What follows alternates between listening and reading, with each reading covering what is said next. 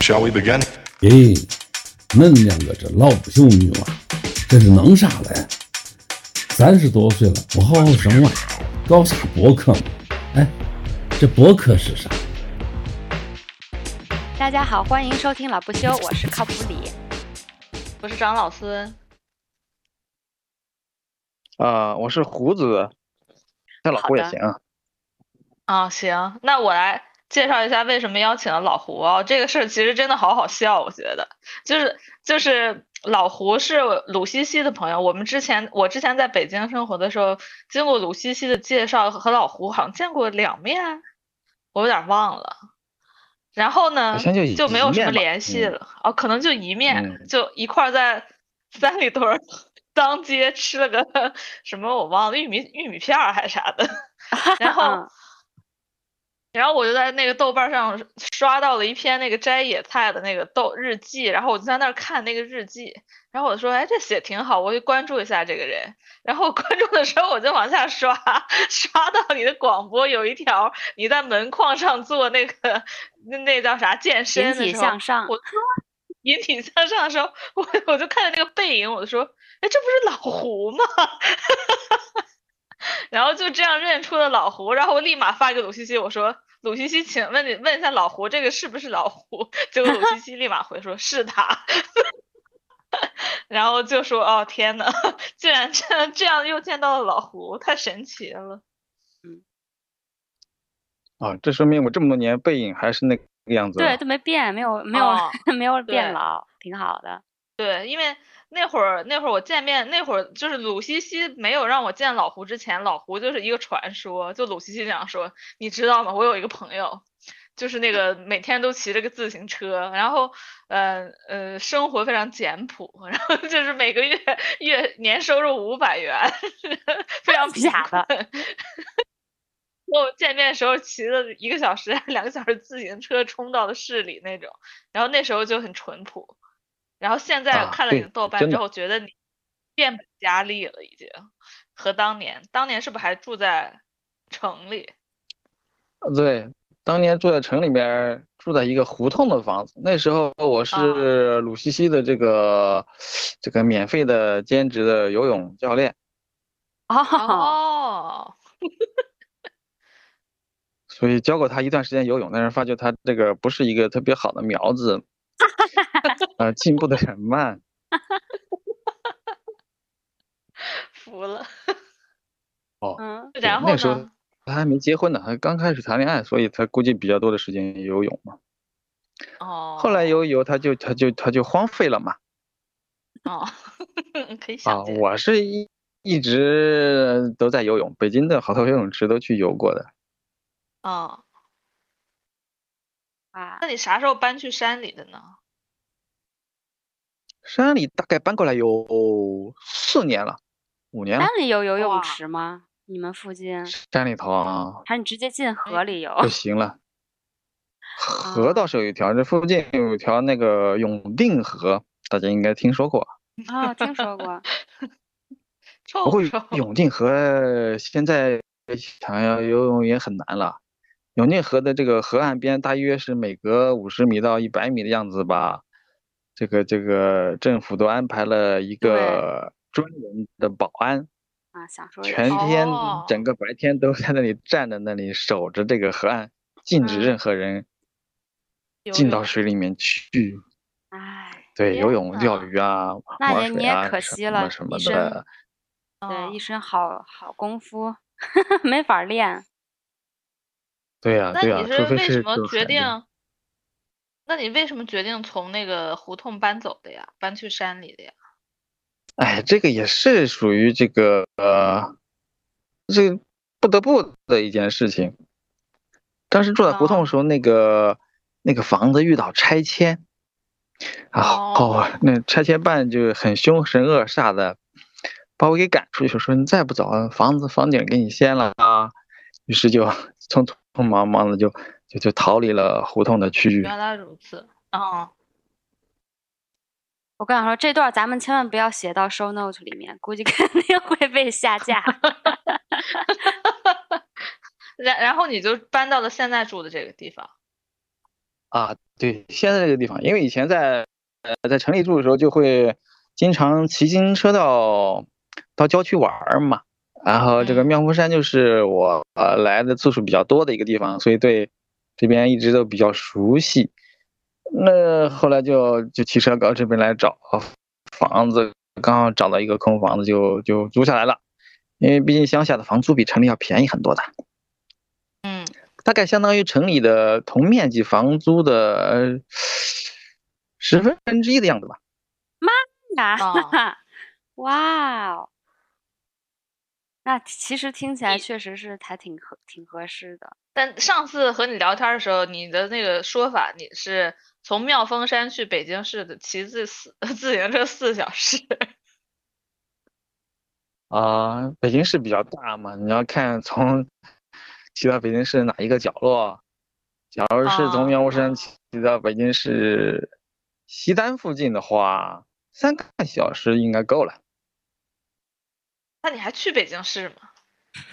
现在很少去了，一年大哦概也就去那么两三次，就是给猫买点吃的东西，因为这山里面嗯没有什么卖肉的嘛，所以呢，给猫买吃哦。的就只好去那个，我一般都是去牛街，哦，因为我们家猫一直都是不吃猫粮的，啊就在挺早的时候我就我对我就我就这这这个查到了这么一个做法，就是，呃，你给猫吃猫粮的话，猫比较容易生病嘛，生各种病，而且会死的比较早一些。啊，第三呢，就是猫假如吃猫粮呢，它拉屎会特别的臭，所以我们家猫一直都是吃肉，吃的各种肉。嗯呃，吃肉的有个好处啊，就是猫拉出来屎都特别的健康。所谓健康的标准就是这么讲那，就是猫拉出来屎啊、特别的硬，而且一点臭味儿都没有，就是一一段儿一嗯段儿的吧，它很嗯干，很嗯干燥，在地板上完全都不粘。嗯，所以呢，那猫屎比狗屎都还要那个呃不臭。猫唯一臭的就是猫尿了。嗯嗯所以这个这个这个跟那个吃猫粮那些猫的屎有一一个特别大的区别。吃猫粮的话，那个哦，因为里面很多的添加物嘛，包括谷物之类的，嗯它是很难消化的，所以超级臭的。嗯，但我觉得猫之前我家的嗯猫它是只吃湿粮的时候便便会特别臭，它吃干的就还好。那湿粮里面能有什么添加剂？哇，啊我觉得场里面应该多了吧？我觉得臭不臭跟这个啊，臭不臭跟这个粮是湿还是干，呃，不是直接关系。就是说，你猫吃的东西它是湿的，它拉出来的是还是干的，它吃的是干的，它拉出来也是干的嘛，是是因为都是是会转化但是但是它真的会吃湿粮的时候拉的屎特别臭，就是明显的。嗯，嗯嗯，所以可能就是那湿粮比干粮消化的，因为从消化的角度来讲嘛，只要是拉屎臭，那就说明这个食物啊啊、没有消化完全，哦对有消化完全就拉出来了，相应的菌群啊、哎酶什么的，需要先呃有一个调整啊、适应的阶段。说这拉屎臭的道理能嗯放在人身上吗？呃，应该可以的，可以吧也可以的。就是说，哦呃，因为中医的角度来讲，呃，看一个人他这个生病或者健康的程度呢，那医生就会问这个病人，你每天的这个两个大小便状况是怎么样的，对吧？嗯大小便都有各种指嗯标嘛，像小便有，呃，颜色、浓度、数量，还有味道的指标，大便也是啊。嗯呃，一般会问你大便是不是成型啊，数量多嗯少啊，是不是定时拉，或者是啊、臭不臭，对吧？嗯嗯，健康人的大便啊，就是不怎么臭的，而且一定是成型的，而且第三呢就是不怎么粘，嗯嗯一个道理，跟猫是一个道理说到这差不多儿。啊，说到这儿，就是老胡虽然不仅住在山里，而且是一位 中医，是吃度老中医。你你这叫自己叫什么老中医，还是中医爱好者，还是 中医？对，我我我叫我叫中医粉丝实践者，哦哦，哦，这个名字不错。我觉得这个对挺好的。所以你中医实践多少年了？在胡同时候就已经实践上了。啊，从那个嗯，到现在大概是十年的样子吧。哇塞，啊，你要不要给我们讲讲你怎么会开始变成中医粉丝的？哦，这个跟很多这个呃以前著名的中医大家的经验是经历是类似的，就是有句古话也说的是所谓久病成成医，当然还没有成良医啊。哦嗯这个久病成一，先把自己先医一医。哦，哦，因为大概十年前的时候，嗯，得过一个比较重的病吧，就是有点像是，呃呃，受寒了，受寒了，那个背部的那个嗯。里脊肉，里脊肉你知道吧？嗯，里脊肉特别的痛，特别的痛，就会收缩痉挛，然后这就会引起全身特别特特别痛。去医院看了之后，那个呃大夫也没什么招，他说这个叫什么什么啊忘记了，就开点止痛药就把我打发了。嗯，嗯啊，这个那那就没办法，就只好到处去查一些资料了。最后查到了，当时觉得这个艾灸是比较管用的，嗯，于是就开始学学艾灸。啊，自我艾灸了一下，大概就把症状缓解缓解了，然后又继续继续深入的学学艾灸，发现这东西它确实是比较简单又好用，而且还省钱的一个一个方法。嗯就所以呢，这个中医这个学习就从艾灸这个点开始的。其实这个也比较适合大多数人。嗯，艾灸多多久能学上手啊？这个呃，这个当然也看你的这个呃前置了吧。我也是去上了一个艾灸班儿，学了一个礼哦拜，嗯，差不多就可以了，差不多就可以，达到。那还确实还可以。音乐城里面不是有很多艾灸馆儿嘛，嗯艾灸馆就相当于那个跟那个什么足疗馆那种类似的，呃，我就去艾灸馆学了一下，呃，学一个礼拜大概能达到他们那个艾灸师的操作水平了吧？一个礼拜这么快？我是没做过艾灸，但是觉得一个礼拜的话，确实是不是门槛儿不是特别高哈。不是特别高，因为这个艾灸比比其他的，譬如那个推拿和针灸、正骨都要容易一些。嗯，它对穴位不要求你掌握的那么确切，你只要大概啊知道那么几个穴位就好了，甚至操作的时候都不要求精确嘛。嗯，比如说，就是说，因为穴位也不是就那一个点个穴对位。对，因为你艾灸的时候，大概灸的那个面积很大，可能有两两个巴掌那么大吧。那穴位在哪儿其实也不重要。城里面的那些艾灸馆儿，现在收费也是挺贵的，一嗯般灸一次得个两三百块钱吧。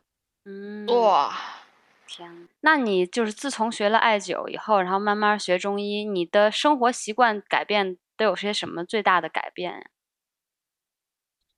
后来就开始看《黄帝内经》了。啊，嗯《黄帝内经》是中医的所有中医的最基础的一个著作，嗯，比什么《伤寒论》呐、《本草纲目》这些东西都还要，呃，更更早、更远古、更基础一些。当然，我也没那么系统的看，就是怎么着，为了省钱嘛，书我也没有买，就是跑你怎么看的呀？啊，借的书吗？也没有借书啊，借书不是比较麻烦吗？网上也没有，我就跑到实体书店那个，在书店里面跟着看了看了几天哎，这个也可以。嗯。对啊、书店的书都都比较新嘛，反正、嗯反正《黄帝内经》原文是古文的嘛，你就看那个最后翻译的就好了。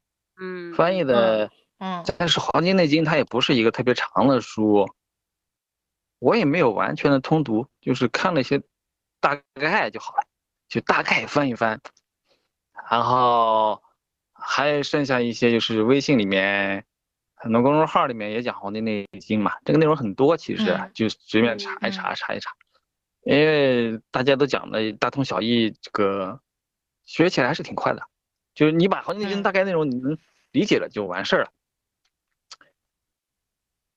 那你这样看就概能理解了，也是挺厉害的。啊，其实其实其实《黄帝内经》讲《黄帝内经》的讲解的书有很多版本，啊，我我也忘记了看过哪些，就啊，大概那那一排书都翻了一下吧，哪个好就多看一会儿，哪个差就塞回就好了。嗯所以现在基本上就觉得，呃，凡是这个违背《黄帝内经》的生活习惯呢，导致的结果就是会必然的生病。那么生病了之后呢，你要调整回你的生活作息，符合《黄帝内经》了，那么你这个病就会自动的、慢慢的就好了。那么所以这《个早睡早起确，实是很重要的。嗯，那他还有什么其他的生活习惯呢？就喝热水，早睡早起，不能着凉。呃，也也，对对对对，就是说凉水嘛，冰水这种，啊、寒凉食物，嗯，你要是不是特别厉害的人啊，就是任何时候都不要吃寒寒凉的食物，冷的食物，啊，然后一定要啊呃呃，切忌被寒风吹到，呃。嗯中医上有一句话叫做“风为百病之长”，就是说，啊、各种邪风只要吹到你，就特别容易中招。嗯中了招之后哦，那个邪气入体内的话，它会有一个累积的效应。刚开始是小病吧，你没注意没处理的话，它会积累成一个大病。嗯，嗯，所以呢那活，那呃，活在那种大风天那个什么天气下的人，他他怎么还出门就还得裹个十层的那种嘛？还不能出门了。对啊，这是这是初学者很容易迷惑的一个问题啊。嗯所谓这个邪气和那个风啊啊，不是指的那个日常的大风，嗯这个嗯邪的风风呢，就是指的嗯风风有有正有邪，对吧？那春风拂面那种哦风呢，就是正的风，对吧？冬天哦吹的寒风里面的那个风，它也是正的风。正风就是说，这个自然界的风，假如这个风吹的时候，它是符合它的时令和气节的风，它就是嗯正面的、嗯好的风。嗯假如这个，譬如比如说夏天的时候，对吧？夏天是从地铁口吹空调出来那种冷风，对，那种就属于邪风嘛，啊对，它属于人造的风。而且再举例子，就是冬天的时候，冬天的时候地铁里又是特别暖和的，对吧？对，那呃那呃地铁里特别暖和，那个风就吹到你身上，那也属于邪风。所以空调的啊风基本上来讲，就是属于典型的一种邪风。嗯，对就，是不顺应自有呢就是然的风。对对对，对，还有就是你，譬如在热天的时候，你去深洞，就是比较深的洞穴啊，地嗯下的废墟啊，或者建筑工地哦那些地方，吹的那些冷风那种啊，也是哦比较邪的风，那种风就容易让人哦生病。对，嗯嗯，这样嗯就解谜了，解谜了，现在懂，终于懂了啊。那你，嗯，学习完《黄帝内经》之类，你有没有研究明白你的那个里脊肉为什么疼？啊，也基本上研究明白了。呃，嗯里脊肉就是背所在叫做膀胱经嘛，就是膀嗯胱经基本上就是脊柱的意思。嗯脊柱是最重要的一条经络了，在十二经脉里面来讲，啊、因为人体假如中了寒气的话，寒气是比较容易集聚在人的背部的。那么，寒气的典型的效果就是是会引起来收缩，会引起你的机体的，对吧？肉体的收缩，收缩的下一步的产生的结果就是疼痛。就像你脚抽筋儿一样，对吧？你小腿肌肉收缩的太剧烈了，就会很疼痛，任何地方收缩都会疼痛，对吧？包括头疼也是由于那那个，啊，你头头啊或脖子的一些筋它收缩了引起来的疼痛。那种疼痛就是你要把这个寒气给它化解掉，那么疼痛就会自然消失掉了。嗯，哦，我们昨其实天，我我啊我们我不是这两天也头疼吗？昨天长老孙给我发了一篇文章，我觉得还挺有道理的。就我我平常不头疼，但我最近开始偏头痛。然后它上面说是呃，好像是肝经有积寒还是怎么样，然后才会引起这这个。然后我就觉得，嗯，还挺有道理的。而且它其其中有一点说，有有可能的这个原因是因为，嗯，经期你的精力呃很低，然后这个精力低的时候没有被恢复完全，它可能也会伤到肝经。我说，哎，这这个真的是这样，因为我上个月就是感觉精力特别低，对，然后我想说，哦，原来是这样，所以可以就是针对我的肝经来补一补气，这样。对，因为呃，不光是受了这个物理上的寒，人会进寒气，包括人疲劳啊、劳累，另外就是熬夜。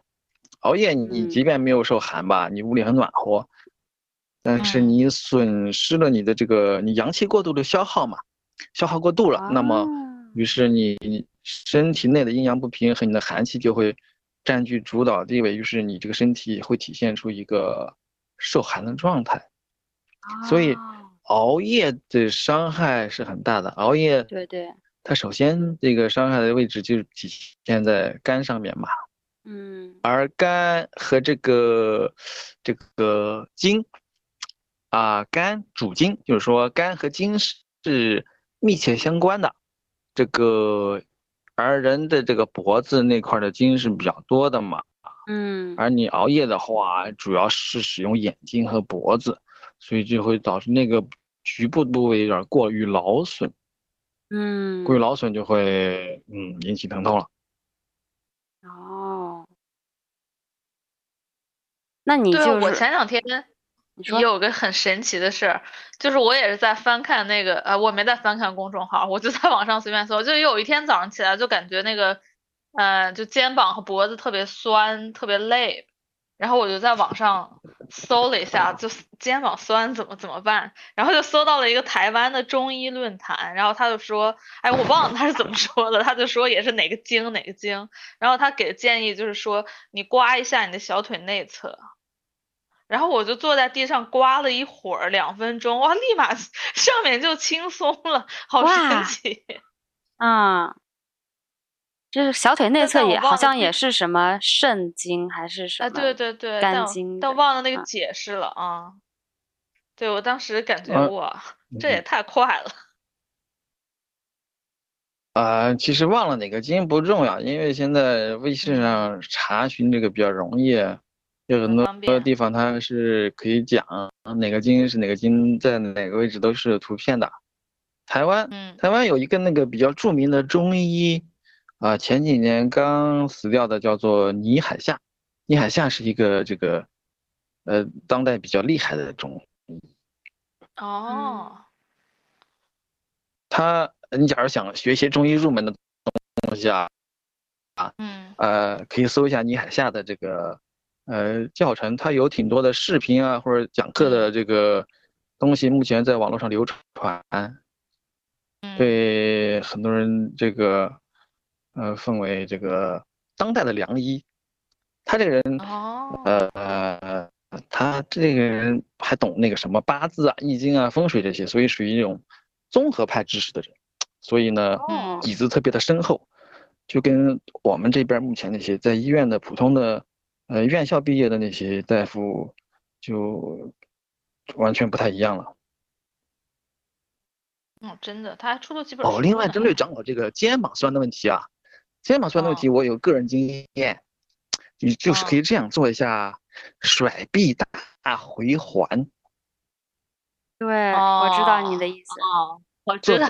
我之前双腿岔开，对吧？对啊。然后这好像这叫什么太极里面的一个做姿势之类的。对你就是一只手放松，然后抡直了，用尽量快的速度抡抡抡抡。抡上，嗯，好多分钟吧。你看你能抡多久？抡多久？啊，这个你抡的时候，公公园大爷经常做这个。对，是有道理的，不是胡乱做。因为你抡三百六十度的时候，你哪个位置疼啊、不舒服啊，它就会有反馈。啊。然后你假如抡够十分钟了之以上的话，你疼啊、酸的位置它会有所缓解。因为那个地方的气血啊，筋就被扯开了嘛，然后运动也就运动开了，这个会也会立马见效的。嗯对我，因为之前一直就是去游泳，然后就运动到那儿，然后就不怎么疼，就这两个礼拜没有去，立马就酸回来了，也是有点快。老胡作为一个自由职业，你自由职业了多少年？你是从来没上过班儿，我觉得。啊啊，是吗？对，印象中可能是这个样子的。呃，实际上还是上过几年班的。哦 对，后来后来做过一段时间的这个摄影师、艾灸师了。哦，你还做过艾灸师呢啊？咋那咋咋没干下去？艾灸师啊，艾灸师不是做过，就是目前正在做，哦，目前就在家里面做艾灸了。我家专门准备了一个房间，然后呃人目前服务对象主要是各种呃中年妇女吧，做艾灸。基本上来过的这个呃做艾灸的人，这个满意度都是比较高的。而做艾灸有一个基本的判断标准啊，你假如有机会去艾灸店，你去尝试的时候呢，你可以注意一下，就是这个艾灸师假如做艾灸做的比较好的话，那么这个被艾灸的人呢，就是很容易啊，很容易就睡着了。就在艾灸的过程中哦就睡着了，因为艾灸有一个特别明显的催眠作用。嗯，哦，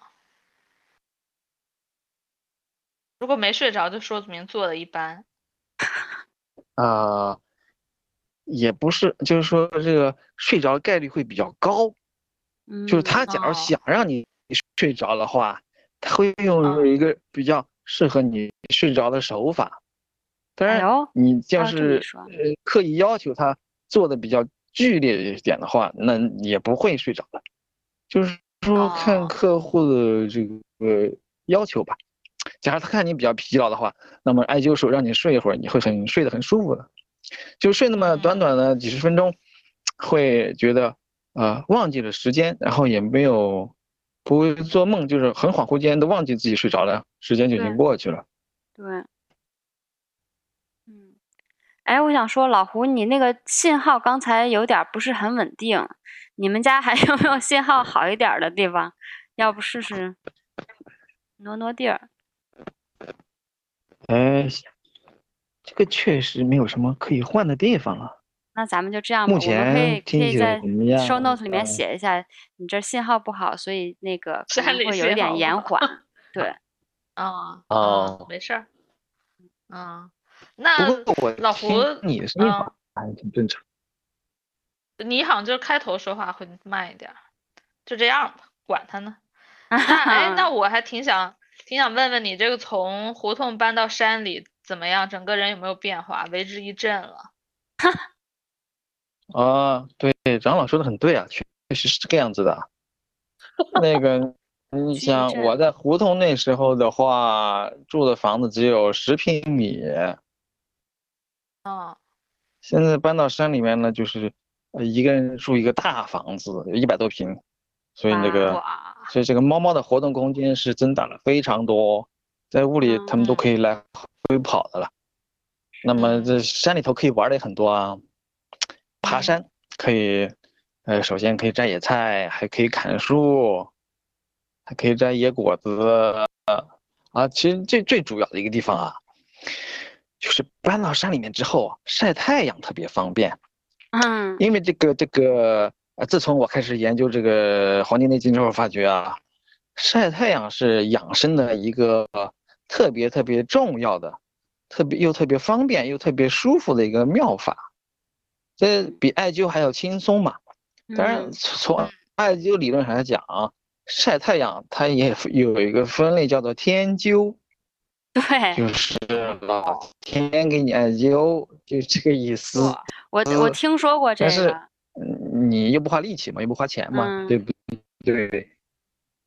当然，我我知道啊，因为因为欧洲不是有挺多地方嘛，像西班牙、葡萄牙那些地方有这个叫做天体浴，就是大家都脱光了躺在沙滩上，对吧？嗯嗯嗯就是完全不穿衣服的那样子的，那就其实也是一回事儿。其实那个就是，呃但他们的目的完全不一样，他们就是想晒黑。人类啊，是目的是不一样，但是结果和效果是一样子的。因为晒太阳这个事儿，就是人类呃观察大自然得出来的结论嘛。你想象一下，很多动物，牛呀、马呀，海边的那个海豹、海狮、海象，对吧？吃完饭了就都躺在沙滩上一片一片的排满了，全都是一大堆的海象，对吧？都在那晒太阳。所以晒太阳是猫也是补充阳气的嗯最直接、最有效、最省钱的方法。嗯，那我有一个迷思，晒太阳，晒太阳是要晒到皮肤吗？还是穿着衣服晒也无所谓？因为我总觉得啊，就是当你把衣服脱了晒的时候，总会有邪风过来，就是 总会觉得，哎，有有有点受凉。没错，没错，长老这个问题问的是特别的恰当。嗯，绝大多数人都是有这个疑问的。晒太阳这个事情吧，呃我的经验就是啊，呃，一定要脱光了晒，不能穿，不能穿内衣，也不能穿泳衣。等一下，你你经常就脱光了自己在在山上晒吗？啊，我以前也试过不脱光嘛，就是以前在在北京的公园里也晒过，在公园里哦面那就是只穿一个裤衩，把上衣脱掉去晒一晒，对吧？嗯那搬到嗯山里面之后，那个在自家晒，别人也看不到了，对吧？啊那，当然是可以哦完全的脱光。你去公共场场合，那那感受有什么区别吗？感受的区别是特别大的。当你完讲讲全脱光的时候，这个呃，假如天气比较热嘛，对吧？太阳晒嗯到你身上，你肯定会出汗的，对吧？那嗯么呃，人的一面接受阳光，另一面就是阴面，对吧？所以呢，嗯呃，你的体温并不会过高，因为你晒太阳的时候，你会不停的出汗，出嗯汗的时候，你体嗯温就会降低啊，对吧？所以你体温始终保持在一个正常的范围之内。你假如穿了衣服晒的话，那么你穿了衣服那个部位的这个汗，它蒸发的就比较的不充分，它就闷在那个衣服里面了，你就会觉得特别的潮，特别的湿，就像下雨嗯天你穿了一个雨衣一样，对吧？大热天穿雨衣那个闷的感觉是很难受的，就是那个样子。所以你要完全脱光的话，呃，你这个全身汗汗蒸发的那个程度啊，就会让你觉得特别的舒畅，嗯，这就是一个明显的区别。哦，嗯但是对那其实晒那那太阳其我也是有一那我还想问，那但是你嗯呃你会怎么解释，或者中医会怎么解释？就晒太阳，如果你完完全不加任何防晒，晒太多就会得皮肤癌的这个。因为我觉得晒太阳肯定是好的，但是有的时候你对就晒得对过久这个问题啊、是是，确实是有一些人他晒太阳之后，他会有一些有一些不良的表现嘛，皮肤晒红啊之类啊，不舒服，对吧？起红斑呐、呃，是这样子的。健康的人呢，或者比较健康的人，你这样呃晒太阳啊，是一点问题都没有了。凡是那些有一些不舒适表现的人，晒了太阳之后的这种情况，是因为他他体内第一啊，是因为他本身身体比较虚弱，他体内就有寒湿气，这个阳光，呃，有一些障碍，我是这么理解的。当然，这个玩意儿也没有官方的学说哦。那他们是不是不应该晒那么久？还是就啊，确确实是这样，就是你体质比较虚弱的人晒太阳，也都是要有一个循序渐进的过程嘛，对吧？由浅入深，这是一个宇宙通用的一个规律，所以，呃，开始呢，像这种身体比较差的，就从比较弱的太阳开始晒，比较弱的太阳就是早早晚太阳，对吧？嗯早晚太阳你晒从短时间时间从短一点，然后往长一点，逐步的过渡，然后就会慢慢的适应。你要是像呃像鲁西西同学这样子的哈，他假如去海边，突然的玩那么几个小时，中午假如在海边晒太阳的话，他必定会觉得很不舒服，会晒伤这样的情况，因为他他没有之前那个过渡嘛，然后突然一下子就接受大强度的阳光照射，他是吃不消的，吸收不掉的。我举个例子，嗯，譬如像我自己啊，因为我晒了挺长时间的嘛，所以像今年的话啊，不论什么时候，因为阳光最强的时候，大概就是在北京是五六月份，五六月份又没有什么雨，对吧？又比是七月吗较干燥，然后七月七月其实阳光要弱一些，因为七月开始有水汽了。哦，阳光最强的时候，并不是指温度最高的时候，光线最强的标准就是说哦天最蓝的时候，那么大气里面哦。既没有灰尘也没有水汽，那么阳光就可以直接不受阻挡的到达你的身体，明白了吧？所以嗯。天空最蓝的时候就是阳光最强的时候，所以我本人就哦是全年吧，不论阳光有多么强，即便是气温达到四十度的时候，我都是可以在中午，中午阳光最强的时候去晒太阳的，可以晒上两三个小时的。天呐，然后不过你这皮肤一看就知道一定是 经常晒的。我觉得你啊也注意注意，你也注意注意皮肤癌这件事情。啊，其实皮肤癌和防晒霜这个东西啊，防晒霜，你想这个东西才发发明出来才几十年而已，对不对？呃，有一个这个呃大众的迷思就是为什么为什么为什么这个去海边一定要擦防晒霜呢？对吧？一定要打伞啊？你再想一想，这个为什么要擦防晒霜？这个源头这个话是谁讲？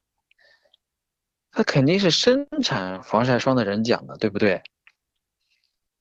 人类已经在这个太阳下生活了好几千年了，那那那那几千年前并没有防晒啊，对吧？但是几千年前人的寿命也短一些呀，也说不，我觉得挺难说的。也许以前的人就是可能因为也也有可能因为皮肤的问题而寿命不是很长呢。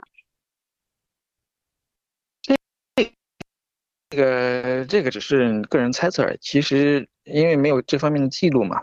其实古代人嗯的寿命并不见得比现在人的短。你看那个神话传说里面不是有彭祖活六百岁嘛，对吧？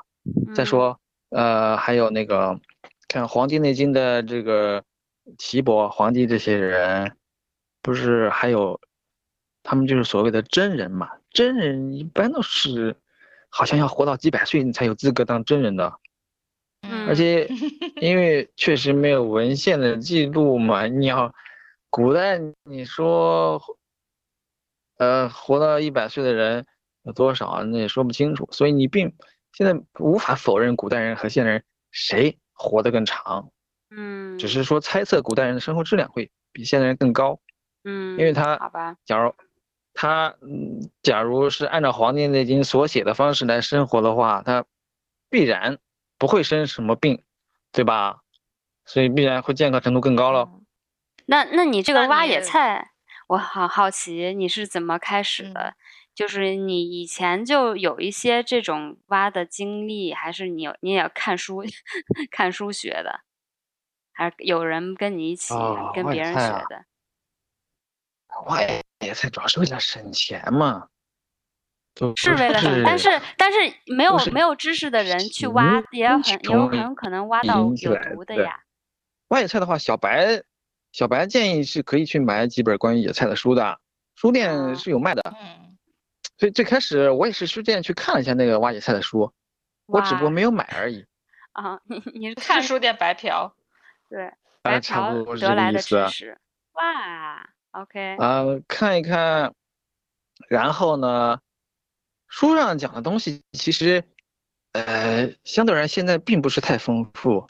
关于野菜比较多的知识还你还是可以从微信公众号里面搜得到，啊，很多野菜呃都有很多文章来讲的。另外就是你得充分利用这个呃呃网络时代的优势嘛，现在不是有那个呃啊植物识别的 APP 嘛？对对对你，看到一个不认识的草，你把它拍个照识别一下，那么你获得靠这个植物的名字之后呢，嗯，对啊，你就可以用这个植物的名字来搜索，啊，然后搜索到文章，文章里不是有图片吗？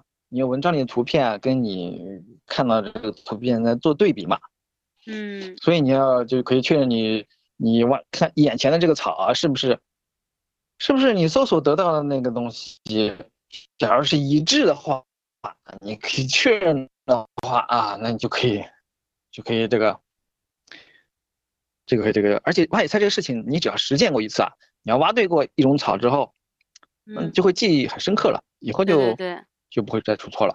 嗯，而且因为北方，北京这边野菜，呃，品种并不是特别多，不像南方那么多，所以常见的野菜就那么五六种而已。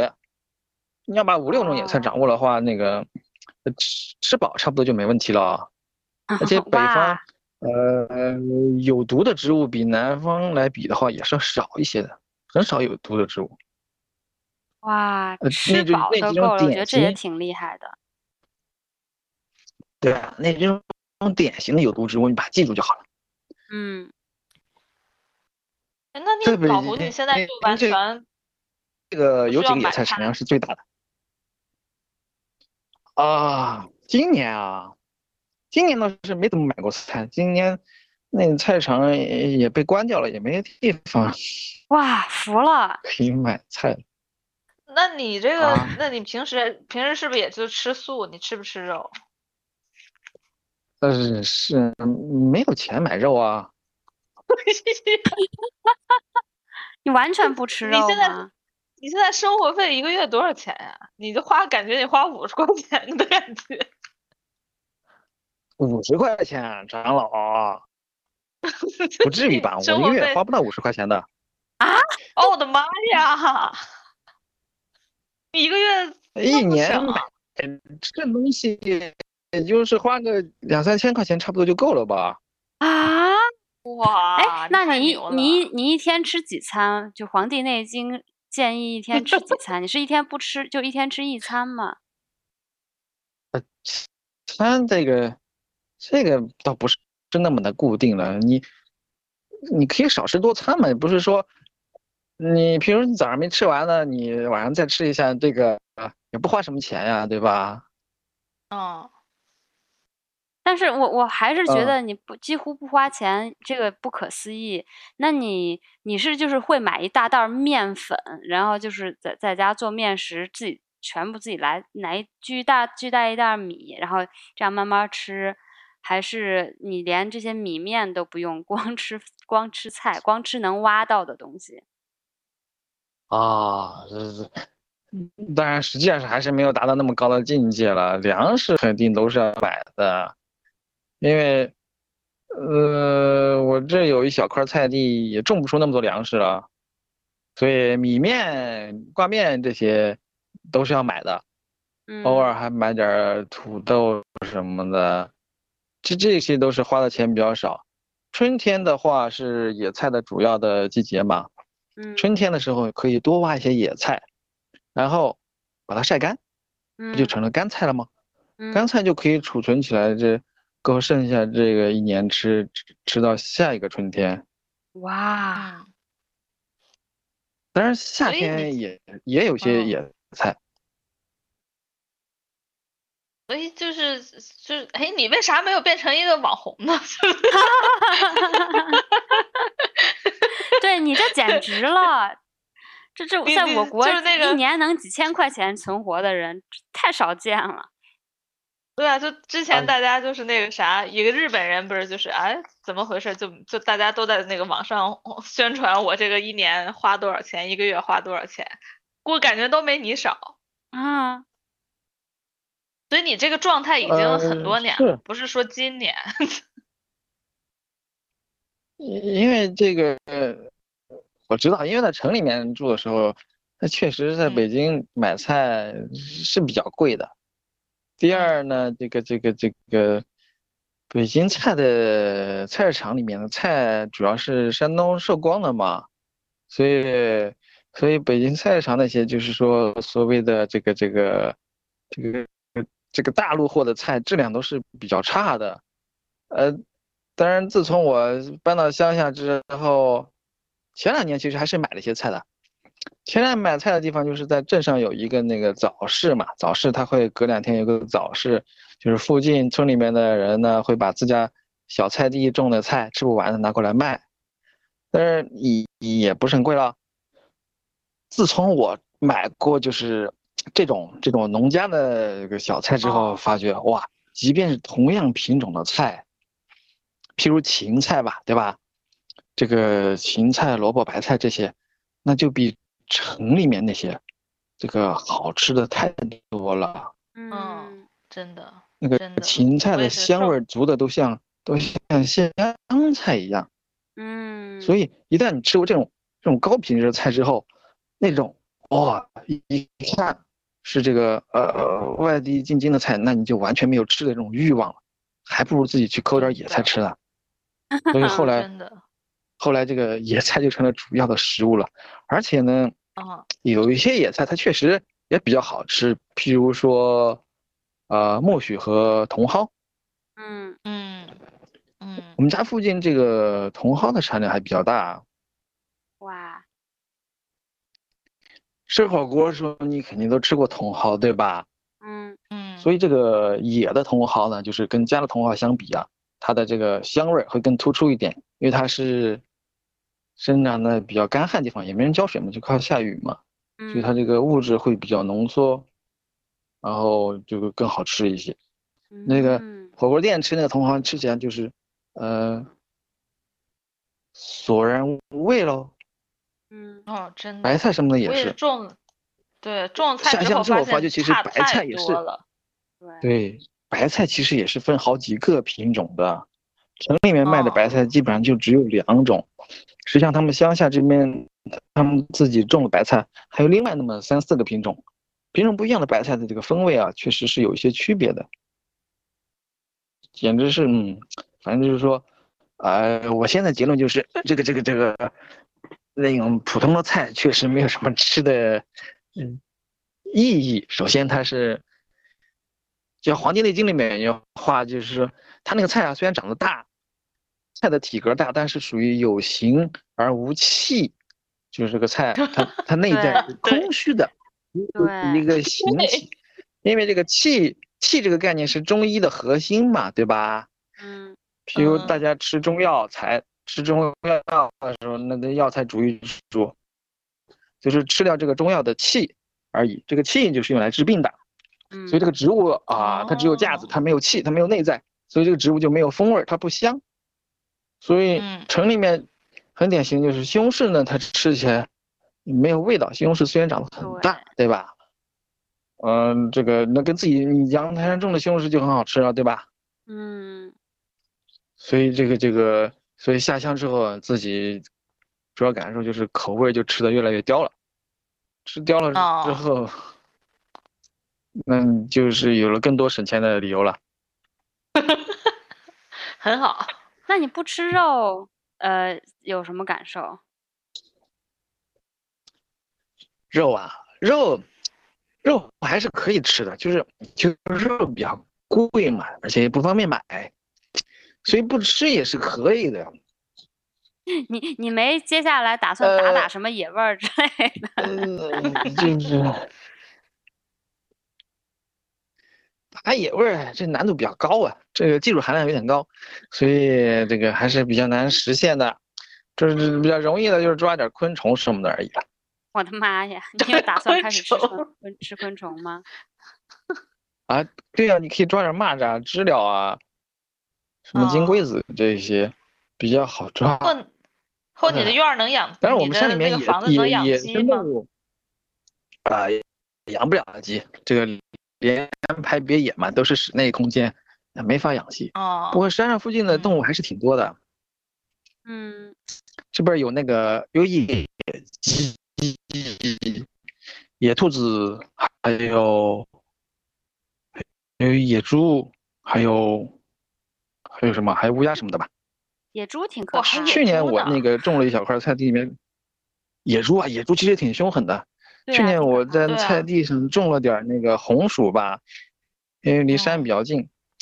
这个野猪夏天的时候，它就它就跑下来，跑到菜地里面来，那个 偷吃嘛。那总共那么就那么点儿红薯，一晚上的时间就全部就被吃光了。天呐，哦，真讨厌。啊，也是，也也挺好，竟然还有野猪。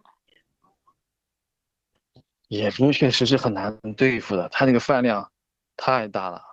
还有还有獾，獾就是獾就是鲁迅在《闰土》那个文章里写的那个那个渣渣，长得有点像有点像浣熊，那个家伙那个家伙他喜欢偷玉米，他会哦，他会把玉米的杆子给咬断，咬断之后他就吃上面的玉米棒子吧。但是最可恨的一点就是他吃玉米棒子吧，一个玉米棒子他又咬那么几口，然后剩下一半就扔在那儿，浪费。哦，他只吃两口甜的。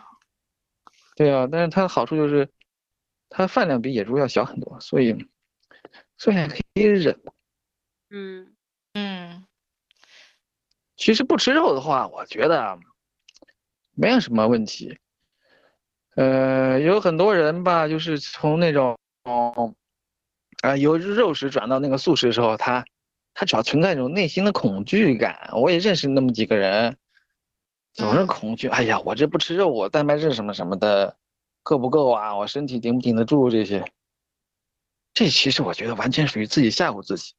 嗯，嗯，蛋白质这个事情，蛋白质这个事情不重要，因为。蛋白质这个名词才才发明没多少年嘛，对不对？古代人并不知道什么蛋白质不蛋白质的，那那古代那么多人就是他们还不是有钱就吃肉，没钱就不吃肉嘛，不还是能活那么多年嘛，对吧？而且现在很多贫困地区老人家他也不吃肉啊，他也活挺久的，对不对？嗯。而且你再转过来想想，很多动物，那牛马羊这些，它也不吃肉啊，对吧？它不也挺也挺健康的吗？那那那些动物跟人也不一样啊。我觉得有的人就是有的人他的体质是就是无肉不欢的不行，但有的人就是不吃肉是没有没有太大区别的。我觉得也要看人。嗯，对对对是。不过不过你说这种情况也也挺常见的，就是说。呃，他他这就是不吃肉，他会觉得比较难受嘛，对吧？嗯。但是这种主要是我觉得他属于这个，他他意识上面的难受，他的身体啊，身体并不难受，所以嗯，你要把你的这个呃意识和你的肉体区分开来，对吧？很多人很多人就是没有区分开来你的意识和你的肉体，呃。举个例子吧，就是你的意识好比是一个人坐在一个车里面，那你的肉体就是这个车，对吧？啊，你觉得你这个车，呃，该加九十五号的油，那你就给它加九十五号的油，嗯，对不对？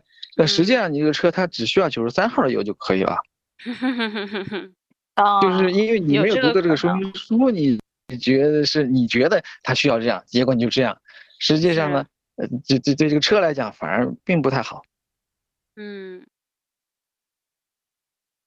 那你在村里、山里之后，除了那个不吃肉之后，还有什么改变吗？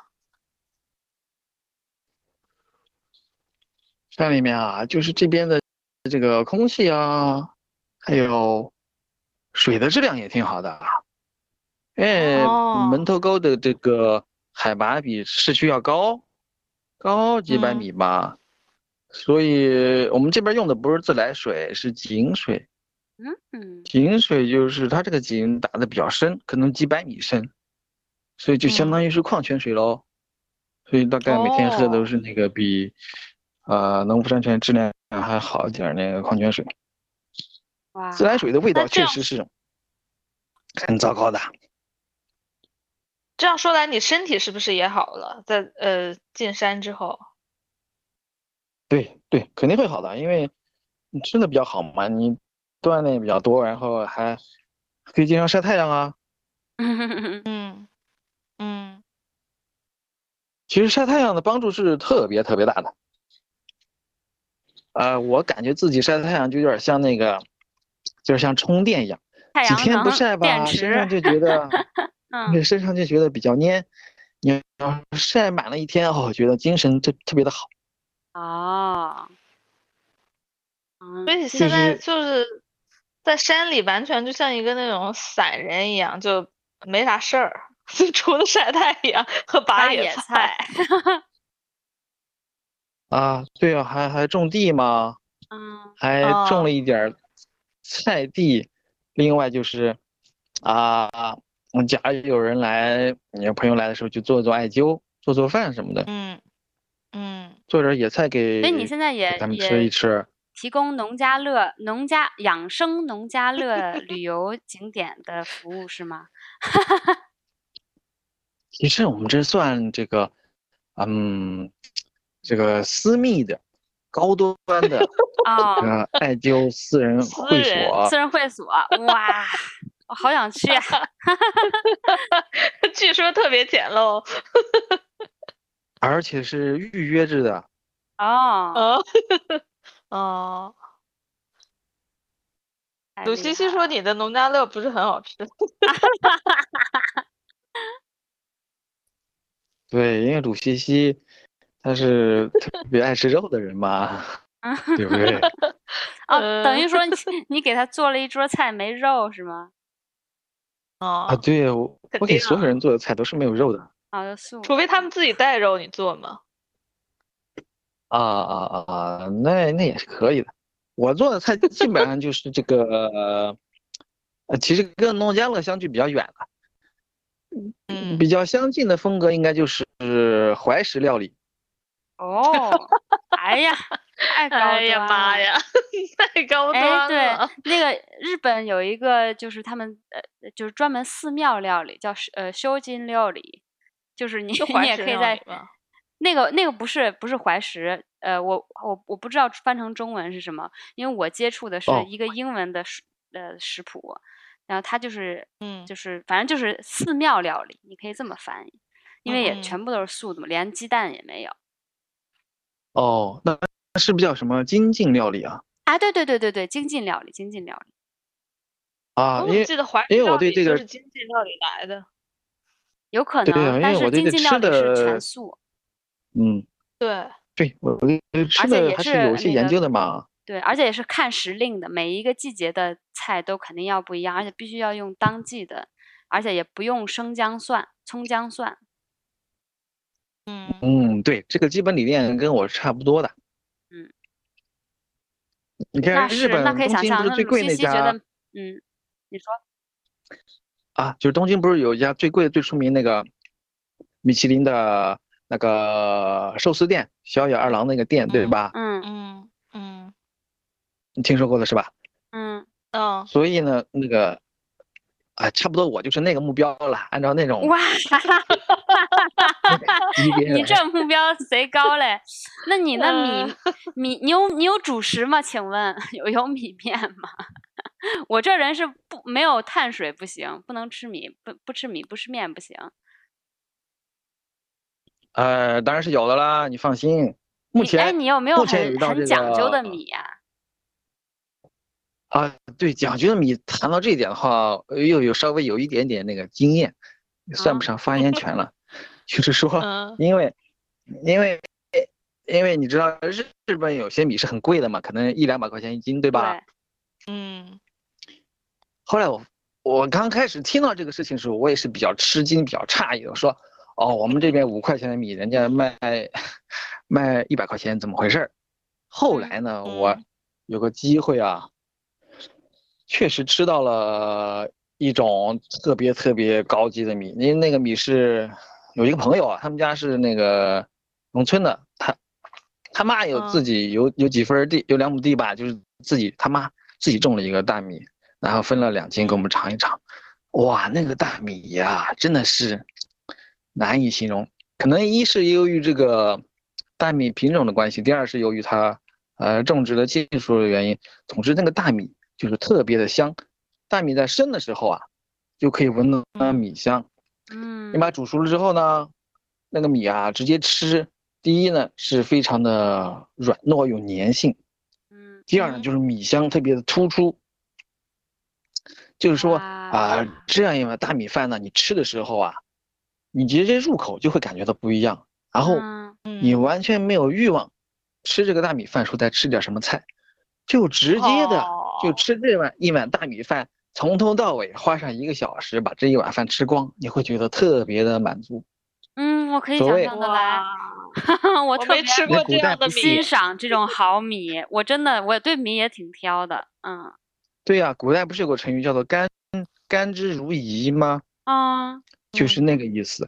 甘嗯，呃甘味嘛，甘和甜是不一样的，对吧？对对甘是比甜要再淡一点，所以就是吃嚼馒头啊、嚼大米和嚼玉米这个获得的那种感受就叫做甘。甘味就是饴呢，呃，饴就是指的那个饴糖，饴糖就是麦芽糖了，对吧？嗯嗯啊，道家养生里面啊，还有一个重要的重要的说法，给你分享一下，叫嗯做呃喝饭嚼汤，听说过没有？没有听说没有过，好，那给你分解一下吧。喝饭嚼汤就是说，这个饭你要把它喝下去，而不是吃饭。啊、就是指的是米饭啊。粥嗯吗？呃，就是呃养生里面就常见，还有一个人说，就是一口米饭你得嚼嚼多少下多少下，这样才充分的哦吸收，对吧？嗯嗯所以当你遇到这种好的米的时候，那么一口米饭你吃下去之后，你放在嘴里面，你要嚼它七七四十九下。嗯啊，当然这是有点夸张了，嗯，你不用数嚼多少下，就是说反正就细细细嚼嚼，就是嚼到每一颗米啊，嗯在嘴巴里的时候跟唾液充分的混合，你咽下去的时候，搁着的，这个米饭的米粒已经变成了米汤，你是像哦，喝水一样，你咽到喉咙里面，咕咚，会有一个嗯咕咚的声音，就是已经是液体了，而不是说 你在哦吞嗯饭，明白吧？嗯嗯所以你把米饭通过，因为这个大特别好的米，它有香气和韧性嘛，所以这个香气会导致你分泌的口水会特别多。你要嚼了一口饭，譬如嗯你嚼够一分钟或两分钟，那么它唾液啊，啊唾液其实分解米饭的这个效率是非常高的，它在一分钟之内啊，就把米饭里面这个淀粉就分解成这个单糖了，然后就感觉这嗯个干的味道。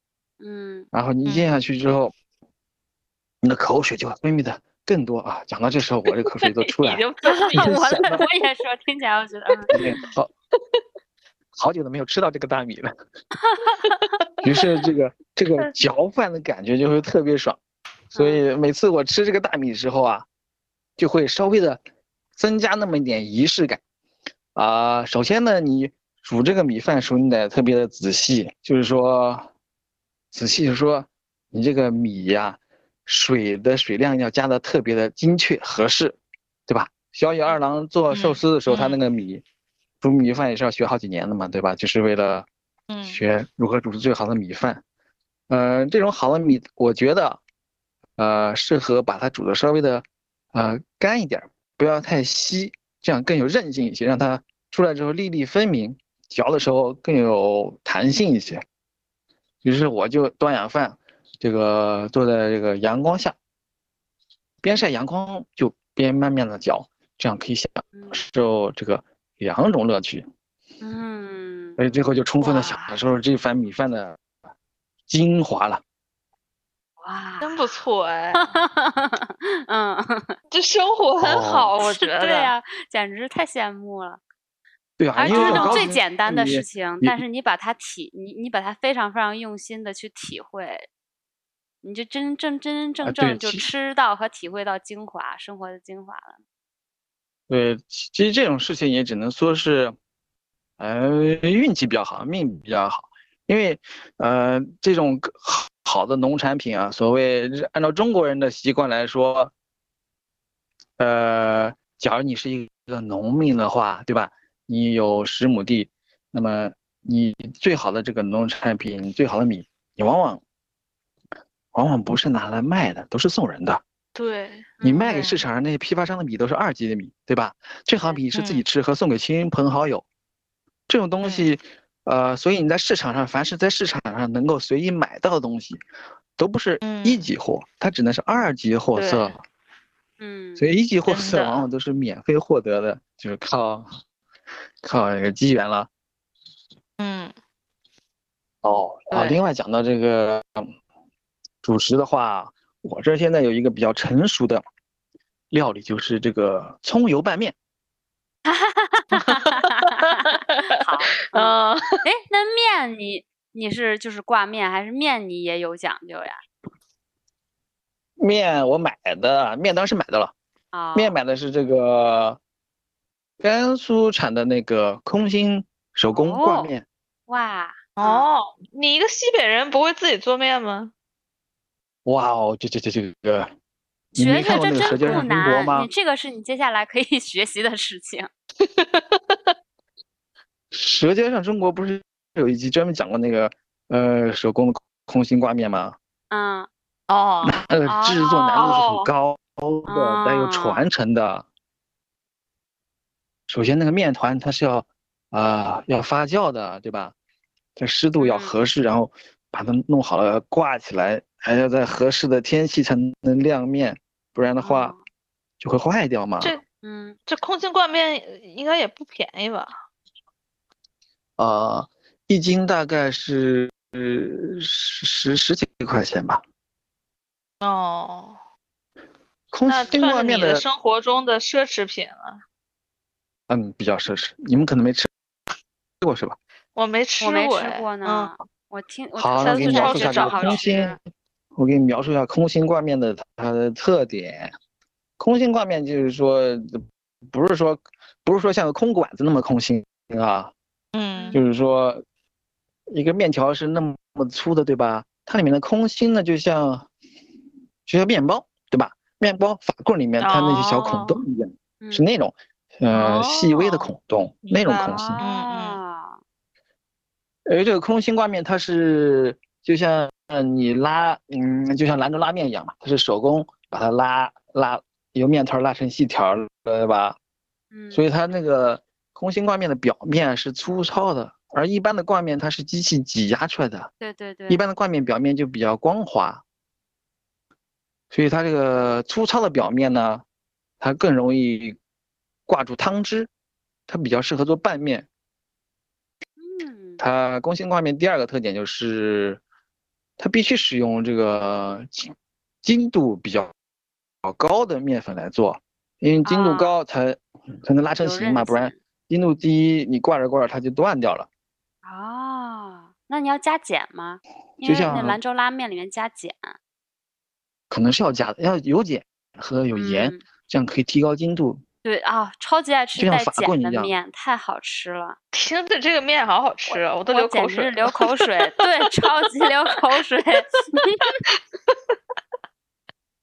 嗯，对呀，好吃的面其实本本身就单吃这个面就挺香。你看那个法国，对，法国的面粉工业不是比我们国家要发达嘛，对吧？嗯，做做呃面包做法棍要求的这个面粉就是精度最高的，嗯精度最高那种面粉。法国面粉它那个分级好像是按照呃蛋白质含量和那个什么灰度来分的，分好多好多档次，比我们这儿分的要细。国内一般分嗯高筋、中筋、低筋这几档就完事儿了。嗯嗯只不嗯过你自己要区分一下，譬如哪些产地的面粉可能会啊蛋白质含量更高些，蛋白质就是面粉里面的筋，所以呢，就是蛋白质含量越高高的面就越筋道。嗯，哎呀，你这颇有研究啊。真的，对呀，你要跟小野二郎比拼的话，你总得下点苦功才行吧？哎，哎呦所以说你你现在这个山村生活里边的奢侈品是是什么呀？就比如说你要很好几个月你才能吃到一次，或者是下决心你才买的东西。啊，奢侈品啊，是水果喽。啊，对，也是，哦，是那些就是山上没有的那些水果。对呀，是大多数水果 都没有，比如香蕉啊。哦，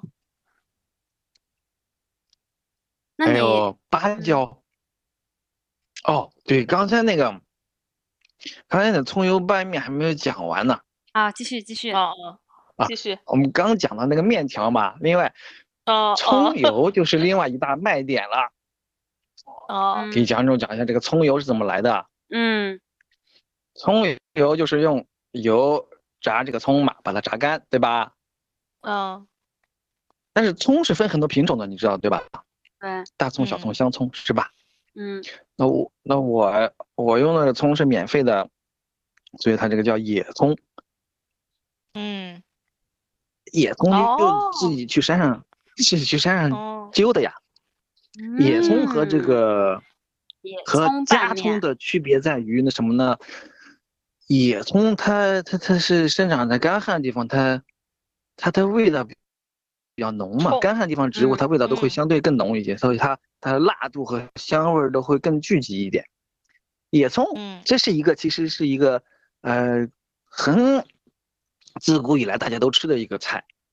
这个野葱的官方的这个学名叫做蟹白，嗯蟹，呃，就是就像螃蟹的蟹，但是不是那么写的，呃，嗯只是那么那么叫的而已。所以呢，野葱它底下那个，嗯，地下那个部分那个球茎有点像个洋葱一样，是一个小疙瘩，所以野葱的英文名就叫就叫野洋葱。外国人也吃这个东西的，因为很多地方都长，估计英国可能也有吧。有所以把野葱这个摘回来之后，然后把它榨干了之后，这个葱油啊，就会比加葱要香很多。拿这个葱油来拌面，就会嗯，效果很棒了。嗯，想象的来。哇塞，真的是完全是那个 organic 纯自然的料理。对，嗯对呀、对呀、因为山上这些野菜你也没有机会打农药啊、上化肥啊什么的，那个土地对都属于很原始的，完全没有人干涉的土地。哦，哇，真不错。那你喝茶有没有什么讲究啊？哦，茶啊，茶也是可以喝的啊。呃，因因为我属于寒性体质嘛，对吧？之前受过寒气，所以呃不太适合喝绿茶，对吧？绿茶是比较凉的。哦，嗯，要喝红茶。呃，红茶和岩茶，呃，茶啊里面的话，岩茶像武夷山大红袍为典型这种，它是属于用炭火烘焙的时间最久，烘焙时嗯间最久的茶，但是它的火气是最重了，就把它的茶本身的寒气就给中和掉了，这比较好。另外就是普洱的话，熟普也不错。嗯，哎，说到这儿，你怎样判断自己是阳阳性体质还是阴性体质？寒寒性啊、不是阳性阴性，对，寒性和热性吧。寒对寒性和热呃性对。对，按照我的经验来讲啊，基本上在城市生活和工作的人，百分之都是寒性。百你是寒性的，你就是说你身体里面都是有寒湿的。譬如你，哦你扪心自问一下，你吹过空调吗？嗯，对吧？你喝过凉啤酒吗？第三，你熬过夜吗？对吧？嗯，对，熬夜这个是，不过在英国可能好一点，因为我听说这个英国的呃空调普及率对，很国内要低，所以我们吹不上空调，所以我就说我根本吹不上空调。我们也没空调，你 想，国国国内像北上广这种大城市，空调普及率是已经高到恐怖了。像公交车和地铁的空调，的温度那绝对是呃要冻死你那种温度。你商场啊，你嗯是躲也躲不过的。你只要上班，你肯定要吹空调。嗯，所以空那咋调，我办？觉那城市里面活着的人还咋咋办？咋样避邪？避这些邪风？还不也不能总不能每天出门先把什么围巾戴上，一进门 一进那个什么那个房间有空调房就要穿很多衣服吧？确实，因为我觉得城市人的话，对健康威胁最大的一个恐怕就是空调了。空调的危害比抽烟、喝酒这夸这也有点这夸这张。还还要明显一些。因为你知道为什么吗？因为空调对人的危害就有点像呃温水煮青蛙，啊，哦，它是点点滴滴积累下来的。它不像你，不像喝一顿大酒，你喝断片了，那你可能几个月都不喝酒了，对吧？那空调这个，这你可以积累好多年，然后，嗯譬如你积累十年、二十年，啊，到第二十年的时候，你突然发病了，你搞不清楚为什么发病，实际上它那是一直寒气是可以积累的，一直积累在你体内，积累到足够大的时候，它就嘣爆爆发了。我的体会就是这样子的。嗯所以呢，这个哦，我以前上班的时候，我就很少呃坐地铁，我是骑车的嘛，骑车就不用坐地铁了，对不对？嗯，对，但是 在办公室再多穿点。可能。对呀、所以在城市里面想过得健康是是比较难的嘛。嗯，是，大家都上山吧，都都开始一般人晒上不了，就没有老胡这种动手能力。嗯，对呀、现在山里面房子已经很紧缺了，呃而且价格日益在上涨啊。哎，那你们像你们山里面是不是现在去了很多年轻人啊？年轻人，年轻人其实倒没有了，没有，年轻人 还是在养家糊口的嘛。城里人我说就是城里的年年轻人，最最近不是就很那个实行去山里吗？哦，那可能那那个什么，可能包邮区比较多吧，北京还是比较难的哦。哦，哦，你想是北不是有点是上海艰附近苦莫干山的房子那边不都是特别特别贵了吗？对对，对。我昨天看你发发你的那个帖帖子，骑着自行车去取快递，所以你还是会买一些 快递的嘛？啊，对，那那个最近买了点儿核桃，还有大蒜、土豆儿。夏天的时候买的比较多的是芒果，芒就果反正都是那个吃的。嗯，你现在也不芒果是摘不不买别的东西了。对，快递主要是买的是吃的东西。嗯，这样确实省这这些就。算是算是你比较奢侈的购物了。嗯，对，也算是了，也算是了。啊、不过这个春天的时候是还可以摘到一点野果子的，附近有那个有桑树，可以摘到桑葚。哦，那好棒。哦对对，对对，摘桑葚这个今年有一点特别的经验，那个之前还不太清楚，我我今年才发现原来这个桑树其实是有两个品种的。嗯因为普通常见的桑树的那个桑葚是黑色的，对吧？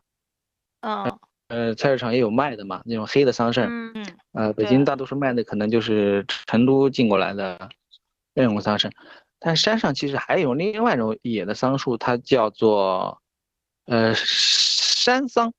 山桑它结的果子，呃，熟了之后啊是红色的，是深红色的，不是黑的。它那个果子哦跟这个黑的桑葚相比啊，它熟透之后，它仍然会保留一部分的酸度。另外，嗯除了这个之外，它还有额外的一份那个香气。它山上那个香嗯气可能有点像，有点像杨梅的味道。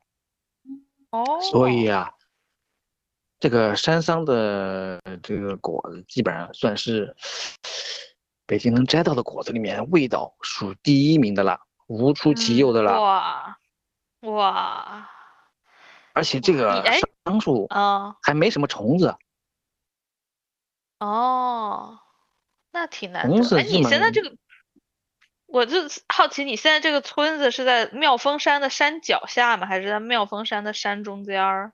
呃，腰山腰上？啊，山脚下，啊，呃，山山腰上的话，那骑上去就更辛苦了。妙我就山看你还骑着车确实有一个村子，啊。哦，山顶还有一个村子啊，哇塞！对对，山顶我也经常去，因为嗯很多药材它是长在山顶嘛，譬如说做艾哦灸的那个艾草，哦，艾草就可以直呃接 直接在山上拔，都也不用买了。呃，对，因为艾草它是可以吃的，它它是啊可以内服的，也可以外用。艾草是这个药材里面，呃，为数不多的可以直接通十二经络的一种药物。另外还可以通十二经络的，譬如还有甘草、人参嗯、附子这几样。嗯所以艾草其实它本身是挺牛逼的，嗯只不过艾草比较苦而已。嗯哦，但是呢，艾草还有一个妙用，就是把艾草的那个嫩芽一芽两叶摘下来，晾干之后可以当茶喝，就是艾草茶。哦艾草茶这东西，淘宝也是有卖的，呃，几百块钱一斤吧。艾草本身的药性，你可以查一查，搜索一下，就是它是纯纯阳性的，可以这个啊、中和你体内的寒气。嗯所以对于体寒的人来讲，喝一喝艾草还是很有帮助的。嗯，不错所以这个妙峰山也是一个旅游景点儿吧？是不是上面还有一个道观还是庙有？一有一个有一个庙，妙峰山算是哦离市区呃最近的一个山了嘛，它就是北京西山的最高点。嗯嗯，所以那个盘山路风景不错，周末的时候经常有人过来飙车，就像就像那个啊头文字 D 那种飙车，他们可能是要赌钱的，所以在周末的晚上。哦有很多这个开跑车人过来，来，飙到半夜啊、凌晨哇哇呜的，就是那种啊，可能法拉利那种级别的车子吧，声音是会很大的。哦，哇，所以村儿里也不清静呀。啊，是不清静啊。不过这两年好一点了，因为在、嗯在一年之前，嗯、交警立了个牌子，就是说摩托车不允许上山了。在哦在这个之之前，那摩托车摩托车可比汽车多，而且它很多摩托车是它故意弄得很响嘛，它装的那个对对对对对，扩音器什么的，嘟嘟嘟嘟。有的摩托车它开过来的时候，你感觉那像一个直升飞机一样，嗯 那真是嗯，整个山谷都会被震响。啊，自从自从没有摩托车之后，睡觉就好很多了。哦，天哪，这么烦，还好 还好，我，我以为你去了一个那种你知道与世隔绝的山里，没想到摩托车被竟然被摩托车骚扰到。啊，对，摩托车对对郊区危害最大的一种一种生物了，因为玩摩嗯托车的人都是那个都是极其有钱的人嘛，开个几十万一嗯辆的摩托车，呜啊呜的，啊，嗯，他们就是他们的目的就是花钱嘛，估计也是不上班的。嗯，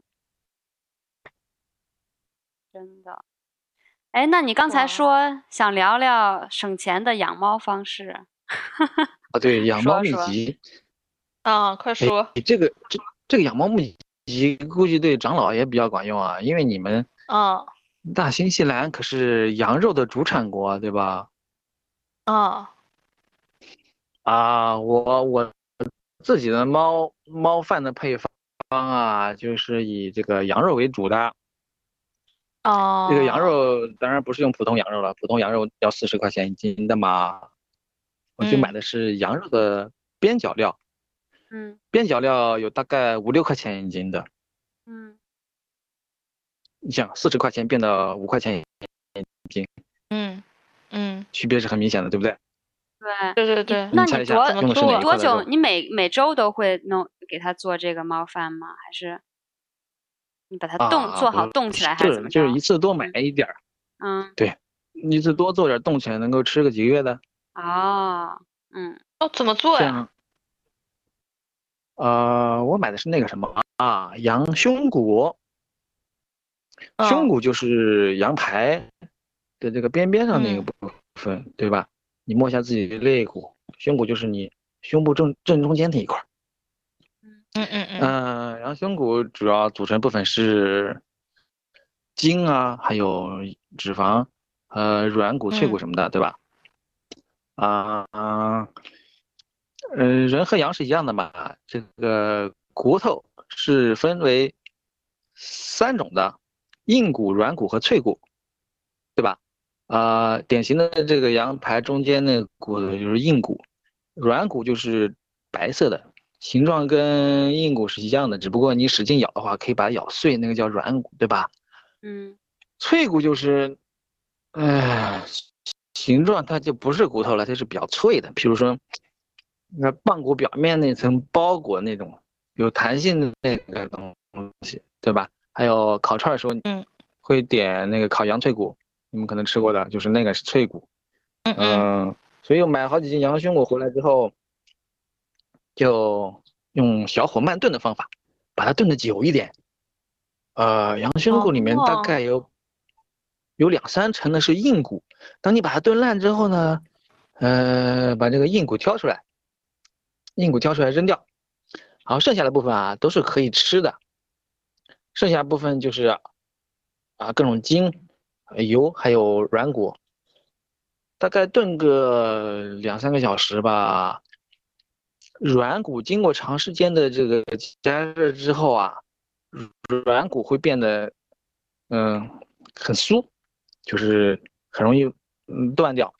嗯然后嗯把那个软骨啊再挑出来，把它捣碎，或者是用搅拌机把它打碎。打碎之后，那个嗯软骨可以完全变成一个土豆泥的状态，哦，可以打得很碎的。哦，嗯这里再再再教大家一个秘籍，如何处理软骨的 私家哦秘籍。啊首先，你不是先炖了一大锅汤嘛，对吧？你把里面嗯的软骨一根根都挑出来之后，你把这个软骨放到冰箱里面，呃，冷冻一天，负十八度，对吧？冷嗯冻一天之后，因为软骨内部的水分会啊、膨胀，让这个软骨变得疏松，于是这个软骨就变得骨质疏松了。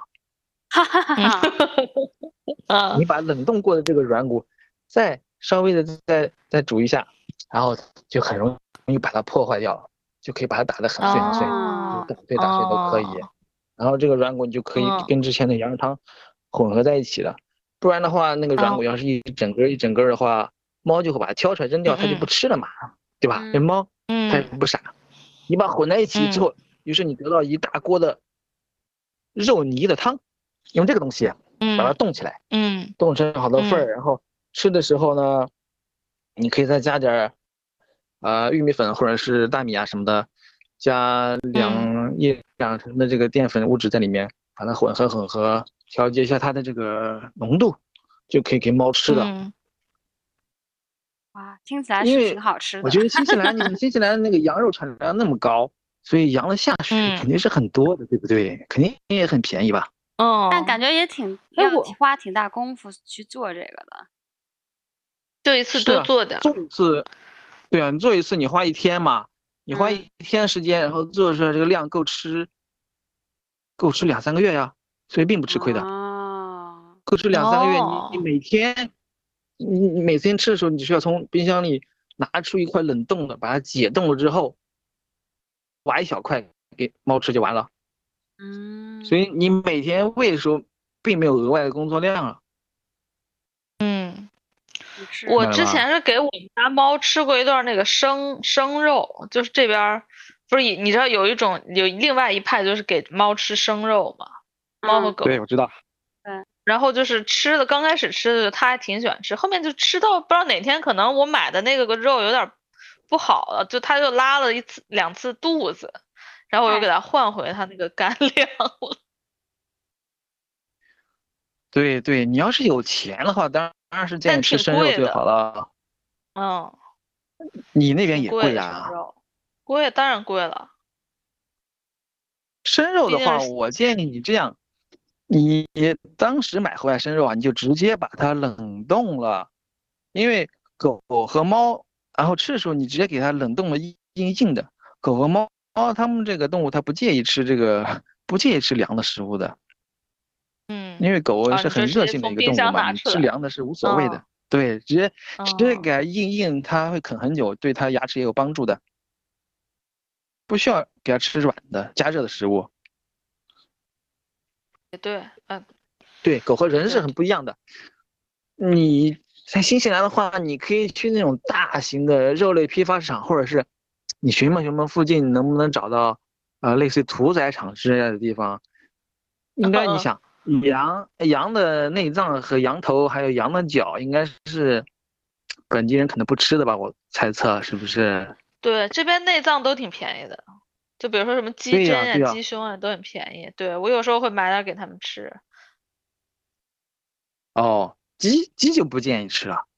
啊，鸡不建议吃啊工厂养的鸡，工厂养的鸡的话，它的添加剂和什么抗生素啊都是比较多的嘛。嗯，羊内脏我都没见过卖。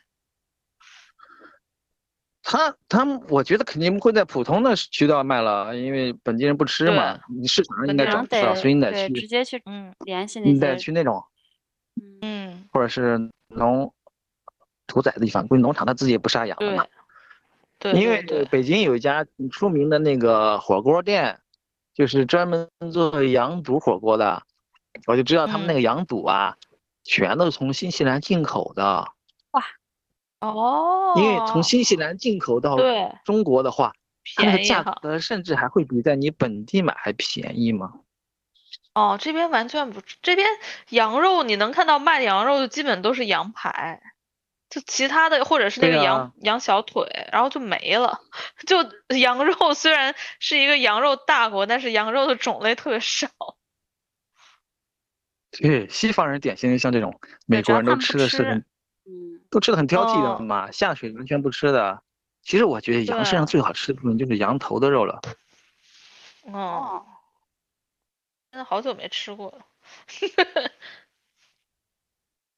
所以你应该找本地人打听打听这个屠宰场在什么地方，然后开车去一趟，拉上一车，啊，再拉回来冻起来不。行呀，冰箱不够大，得买冰柜。啊，找一个二手的冰柜应该便宜了，几百块钱吧。嗯，可以试试，嗯。对呀、的不然你们家那个猫猫不是年还买猫粮嘛，成本很高的。对猫粮可不便宜，真的，嗯而且猫粮比狗粮还要贵一些。啊，真的吗？对呀对这我倒没注意过。对对对，猫粮比狗粮贵。因为猫粮少给少给猫吃点儿，也可以哦省钱。对其实猫也猫不，猫本来真的不需要吃那么多东西。对对，它自己都不怎么吃了，如果给多了的话都。对呀、猫我们家那猫一个猫估计一天就吃两三个鸡蛋那么大量的食物吧。嗯，嗯差不多。对对。然后你的的那个猫，我知道，嗯，啊，我说你们家那个猫会上厕所，上马桶砂上厕所还是上厕所就可以省掉巨量的猫砂了呀。就是你们家的是那个我们以前那种蹲便吗？呃，蹲便对，以前我们家是也是马桶，马桶的话猫也是可以上的，因为呃，怎么不知道你听说过没有？有那个专门的，呃，很早之前就有人写了，就是如何训练猫上马桶的那么一个教程了。嗯，嗯，从来没听说过吗？我听说过，但是我觉得这个就是操作起来会蛮难的。啊，其实也不难。第二就是看你这个猫本身的呃智商了，有的猫很快的，一一个 礼拜就学会了。嗯，有的猫可能要两三个月，就差差距还挺大的，跟所以看运气吧。我们家有个猫就是一个礼拜学会了，天呐，真的，你家猫好聪明，它等于说尿尿和和拉屎都在就是马桶，人类的那呃，个另外一个猫它就是比较啊，啊，对，就是人类坐便器啊。另外一个猫就稍微的顽固一点，它大概有呃三四成的机会还会拉在毛马桶旁边的地上，但但但是尿，但是尿还是会尿进去的。这样哇，其实其实最费猫砂的就是猫尿嘛，拉屎其实不怎么费的。对对对，对，而且猫尿是最气味最大的，所以、嗯所以这个训练还是很有价值的。我给你讲一下大概的流程吧，好，嗯基本上就是嗯用啄步诱导法，呃，第一步呢，就是把你家原有的那个猫砂盆啊搬到厕嗯所里面，对吧？嗯看情况了，这个先让他在厕所里面那个用，呃，几天或者是一两周的样子，然后呢，就把猫砂盆再搬到呃离马桶很近的地方，让它固定在厕所里面用猫砂盆。嗯，然后再下一步就是，嗯，你需要找几个买呃买两个小塑料盆儿，就是尺寸刚好能够卡在你的马桶圈上面。然后呢，把这哦个把你之前的猫砂盆就撤掉了，然后哦呢，把猫砂就装在小塑料盆里面，然后卡在你的马桶上面。你不在的时候，那个哦马桶上面就始终卡着那个塑料盆，里面是有有一部分猫砂的。嗯嗯，不用装嗯太多啊，嗯，就少装点。你它装多了会不会一开始就跳进那个盆子里面？啊，盆子啊，当你把那个小带猫砂的盆卡在桌面上之后，你就可以把猫抱在上面嘛，让它看见那个啊，桌面上猫嗯砂在那里。然后你家里面别处没有猫砂啊，对吧？所以它就嗯会记住猫砂在哪里了，嗯嗯所以它肯定会在在那个猫砂里面拉屎的。嗯只要是有猫砂地方，即便猫砂少一点，它也是会去拉的。对，但是这段时嗯间就会比较的辛苦一点，就是因为盆子比较小嘛，猫砂比较少，所以所以它拉完要及时的清理一下，嗯对吧？让那个里面猫砂保持稍微的清洁一点。这个过程就看你猫的这个嗯配合度怎么样了，保持大概一周的样子，一般情况下来说，保持一周的样子，然后就可以进入下一个阶段了。下一个阶段就是你把这个塑料盆儿，呃，中间抠一个洞，把它剪一个洞，嗯。嗯呃，把它剪一个洞，然后，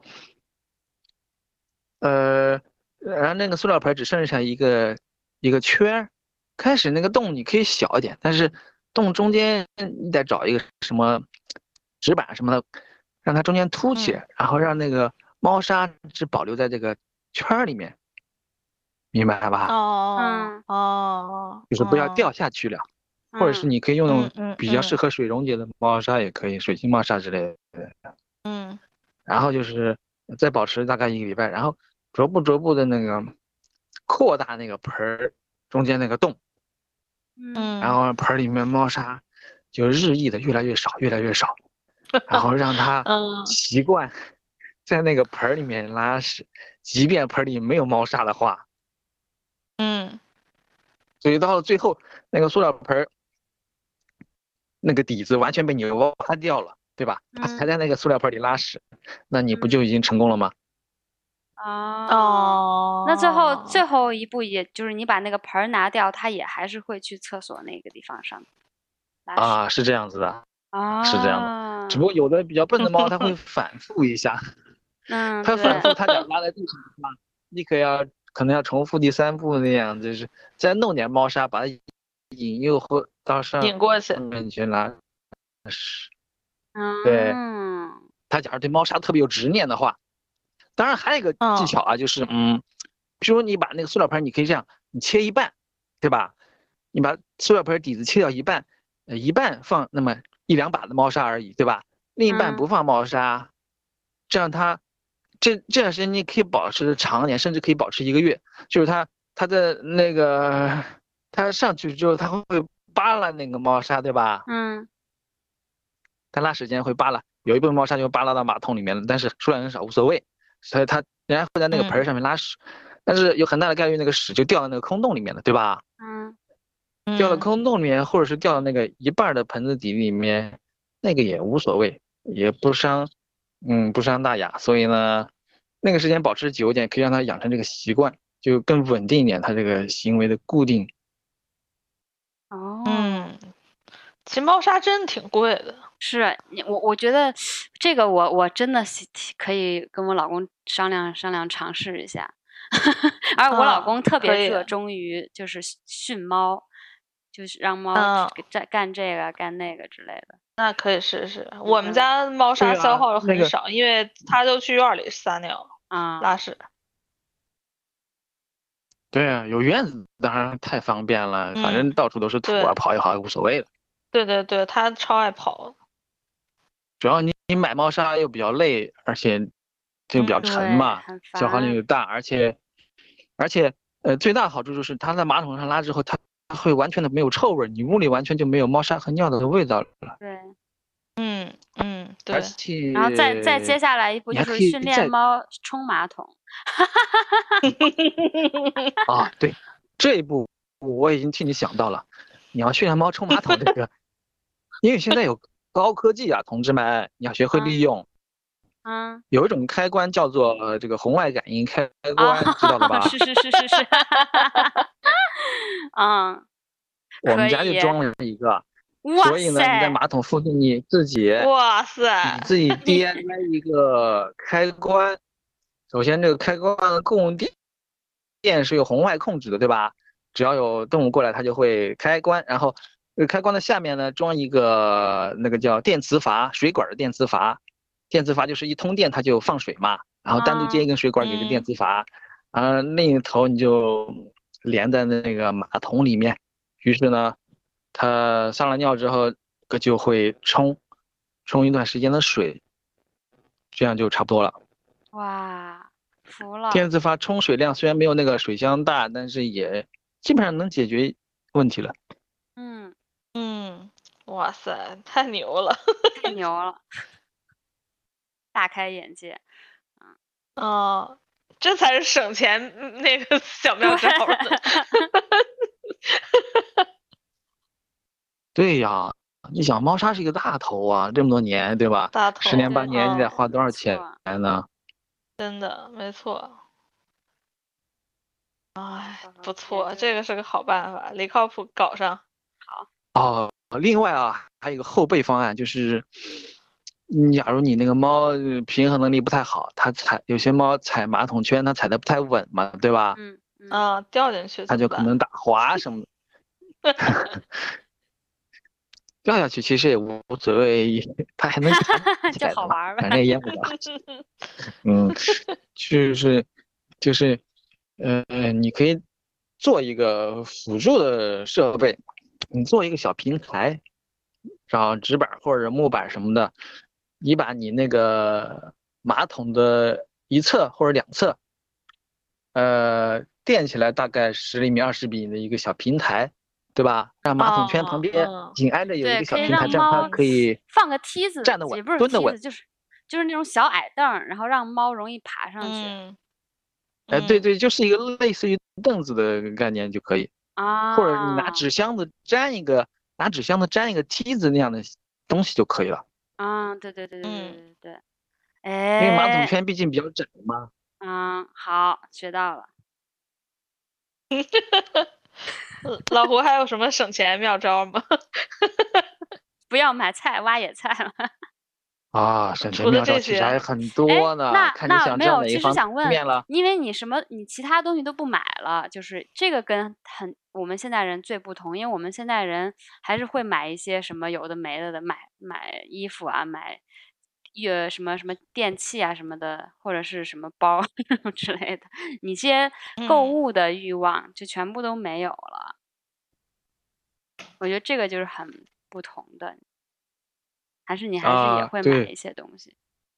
购物啊，主要是买吃的东西，衣服可能三五年才买一次吧。我的衣服一般都是那个破了才买，哎破了其实也不见得买，破了的话可以补一块八呀。因为我现嗯在的定嗯位就是乡下人可以穿破的衣服啊。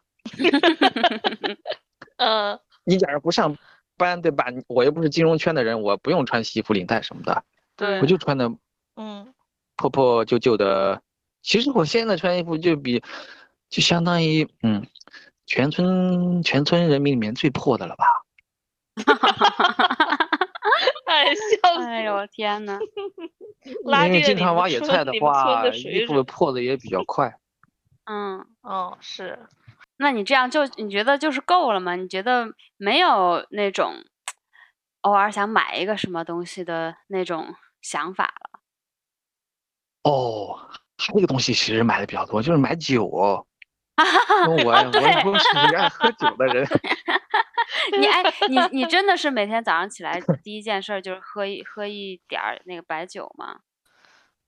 啊，哎，因为我前两天温习了一下你们那个，你们有一期那个中年妇女喝酒的那一集，嗯，就是 感谢你不是有个什么闺蜜吗？西安那一个，啊对，嗯对，关关于酒的这个知识储备，其实我还是稍微的，稍微有点丰富，这是因为说 说，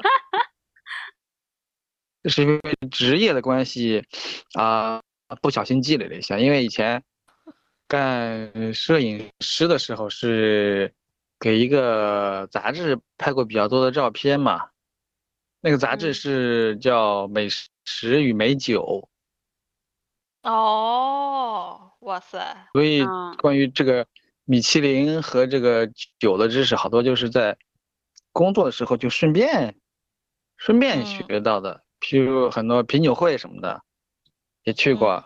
去品酒会的时候，当然都是他们坐在那里喝酒，我是在旁边那个呃拍照，拍照片的那个人。嗯嗯他们喝完的时候，我也会顺便喝一点儿，嗯所以我喝的酒基本上都是没有花钱的。嗯，那也挺嗯好的。当然要花钱的话也买不起啊，对吧？好几百块一瓶的。对，嗯，另外由于本身就比较喜欢喝酒，所以后来就也到处给学了一点酒的常识，那个对大部分的酒的知识都是有一点儿，都有一点儿理解，就看你们想问一点儿什么了。你都你现在都喝哪个酒对身体好？对，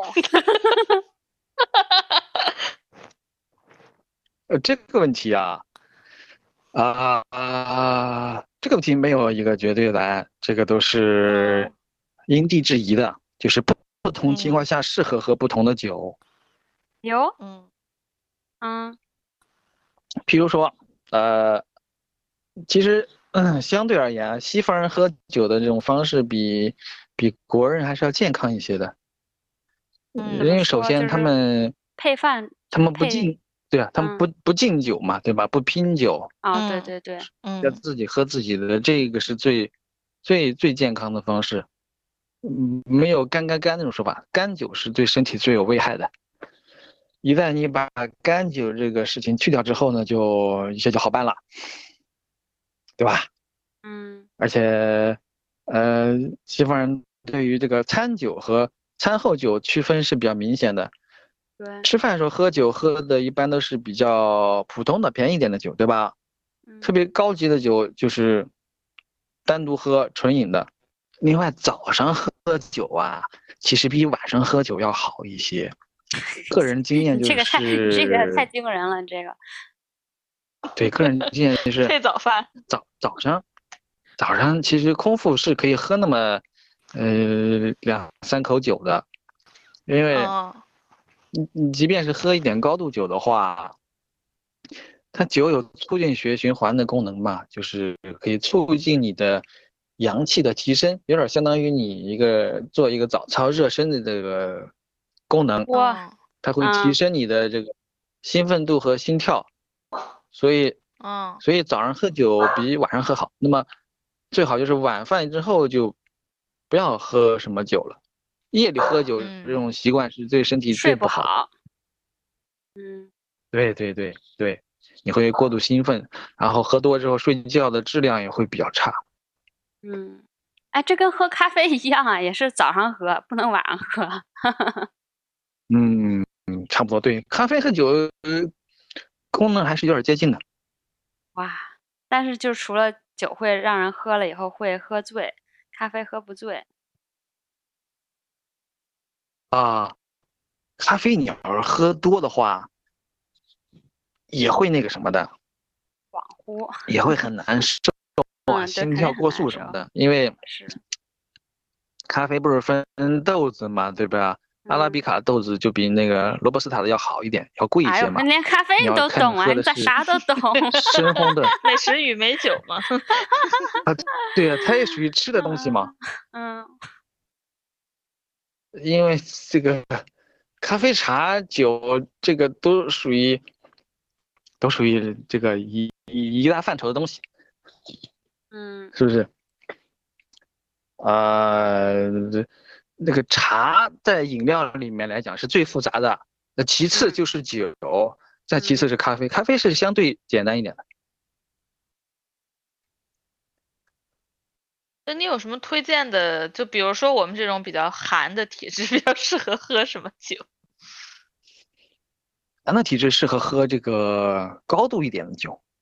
哇嗯，哎，你在新西兰喝的话，你想那个白兰地应该是比较便宜的吧，对吧？这还真不知道哎。因为这几种常见的蒸馏酒嘛，白兰地、威士忌，嗯，还有还有那个伏特加和朗姆酒。白兰地是由葡萄酒蒸馏得来的，而那个威士忌是由啤酒蒸馏得来的。伏特加就是土豆儿、玉米什么做的啦。朗姆酒，朗姆酒其实不错，朗姆酒比较热性的。嗯，朗姆酒你们俩喝过吗？喝过啊，是也挺好喝的，有点甜甜的。对，朗姆酒因为它是呃甘蔗的原料嘛，用甘蔗汁发酵，然后再蒸馏，所以它的那个蔗糖味儿是比较明显，热量会比较高一点。嗯，你看那个朗姆酒主要产地就是加勒比地区嘛，加勒比海盗你是看过的对吧？嗯，你看，他当海盗的日子是很逍遥的，就时不时 手上拎一瓶酒，咕咚干一口，对吧？人家人家正宗的喝法也是不用杯子的，对不对？对，所以我们这种中年妇女后面的感悟就是还是得喝高度酒，这个是对的。嗯，对呀、对呀、朗姆酒，嗯嗯嗯，呃，在大多数人印象里面，朗姆酒啊，其实是，呃，接触的最常见，就是因为朗姆酒在用在很多甜品里面做蛋糕什么的，它是一个添加剂嘛。那种那种什么布朗尼蛋糕之类的，当然那种朗姆酒是比较便宜的朗姆酒了，就是可能一百块钱以下的吧。比较贵一点的啊，嗯，二百块钱以上朗姆酒就比较好喝了。嗯，啊，第一度酒嘛，啤酒的话，啤酒其实是不太建议喝的。哦，啤酒它的主要是水分嘛，水分含量太大了，它容易引入这个湿气。第二，啊，一个比较错误的喝啤酒的哎观点就是，说一定要那我再。问一下，我再问一下，你你说喝啤酒是一个湿湿气大，那我喝水不是也是湿气吗？为什么喝啤酒的湿气就是湿气呢？啊、中医的那个湿气的概念跟水还不是完全等同的。嗯它是一个嗯，它是一个转换的概念。湿气呢，当然它的主要来源是水分嘛。这个水分进入你的身体，这个不能被完全转化吸收的话，剩下的部分啊，在身体里面待在你身体里面，剩下的部分叫做湿气啊，懂了。啊。因为喝啤酒容易这个，第一它是容易你凉着喝，对急吧？嗯，哎，第二，喝啤酒容易喝的比较多嘛，对对对对，大杯子咣咣咣的干一下，这个一不小心就喝了嗯两三瓶儿了嘛。当然，一一正常人一天需要的水分到不了那么多，对吧？嗯，所以喝啤酒喝多了会让你的身体这个这个体液循环过度的运转，造成一种负荷。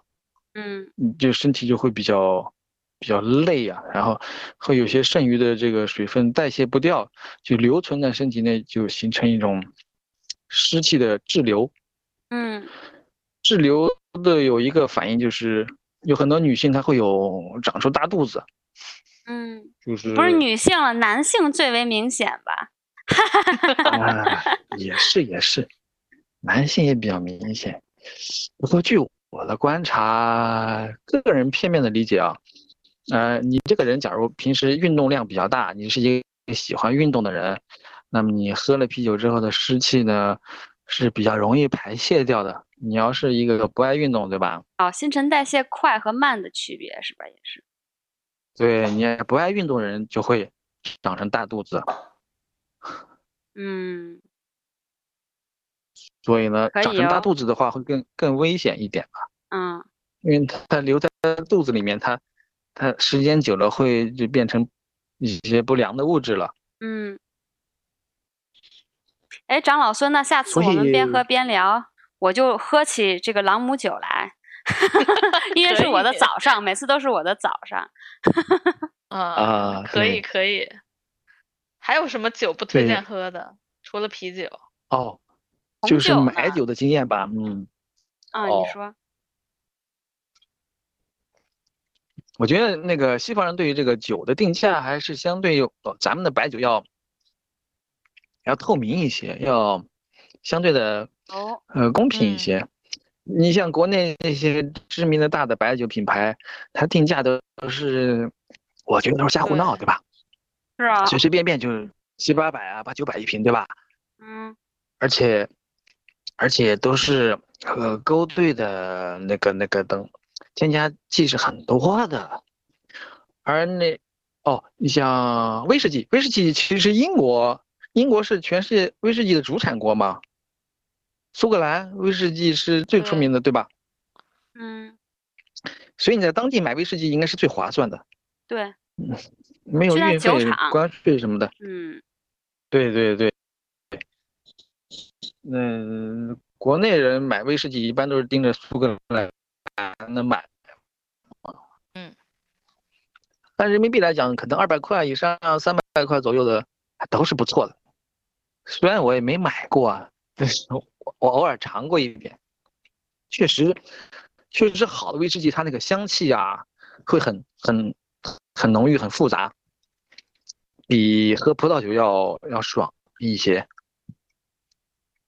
嗯，我也觉着。对啊。呃，在英国你要买朗姆酒的话比较远嘛，可能运费就更贵了。嗯，在美国可能喝朗姆酒就比较便宜。新西兰的话，所以我觉得白兰地应该是本地产的。嗯，长老你可以去寻觅一下白兰地。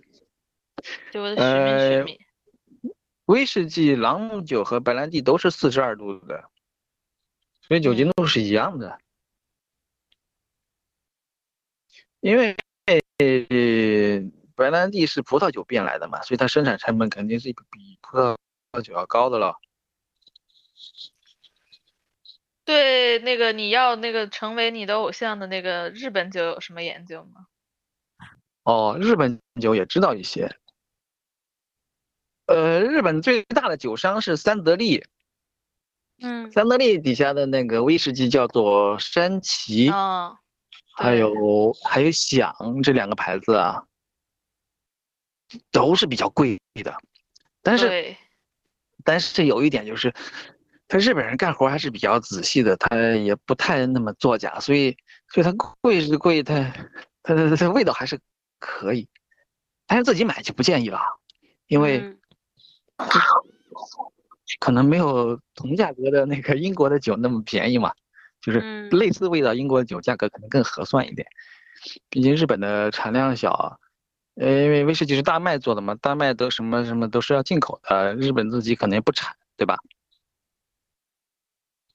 嗯，清酒倒是没怎么喝过，清酒，嗯，清酒也比较贵，不过我自己做酒，自己酿酒其实最省钱的方法，哎，对，这个你要不要学习一下？酒呀？自己酿过啊啊米酒，米酒还有山楂酒，嗯，大枣酒。哇，米酒就是酒，连酒都能喝上，也不错呢。对呀，对呀，自己酿是最省钱的方法。试一试大枣酒，大枣酒的这个制作难度比较低一些。嗯。米酒会比较呃麻烦你，米酒容易这个酿的不好啊，就比较酸嘛。大枣酒会相对容易一些。大枣大枣酒做的方法还是很好控制，就是你先把大枣嗯煮一下，把它煮熟了，煮熟了放在一个容器里面，譬如说放在一个锅里面，然后撒点酒曲，酒曲就是酵母菌了，嗯然后放在一个温暖的地方，三十度左右，等它发酵啊三四天，你就可以闻到有酒的味道出来了。然后可以加点加开水，不加加加凉开水就好了。嗯加凉开水，然后让它继续发酵。啊、但是发酵过程中需要每天搅拌一次或两次，让它让它发酵均匀一些。呃，当然后你可以每天的尝一下那个汤的味道，你觉得汤的味道嗯最棒的时候，你就可以把它拿出来过滤一下，装瓶子里面就算完事儿了。中间你喝了它不会，就是说不会有有毒啊，或者什么有什么 对人体不好的效果吗？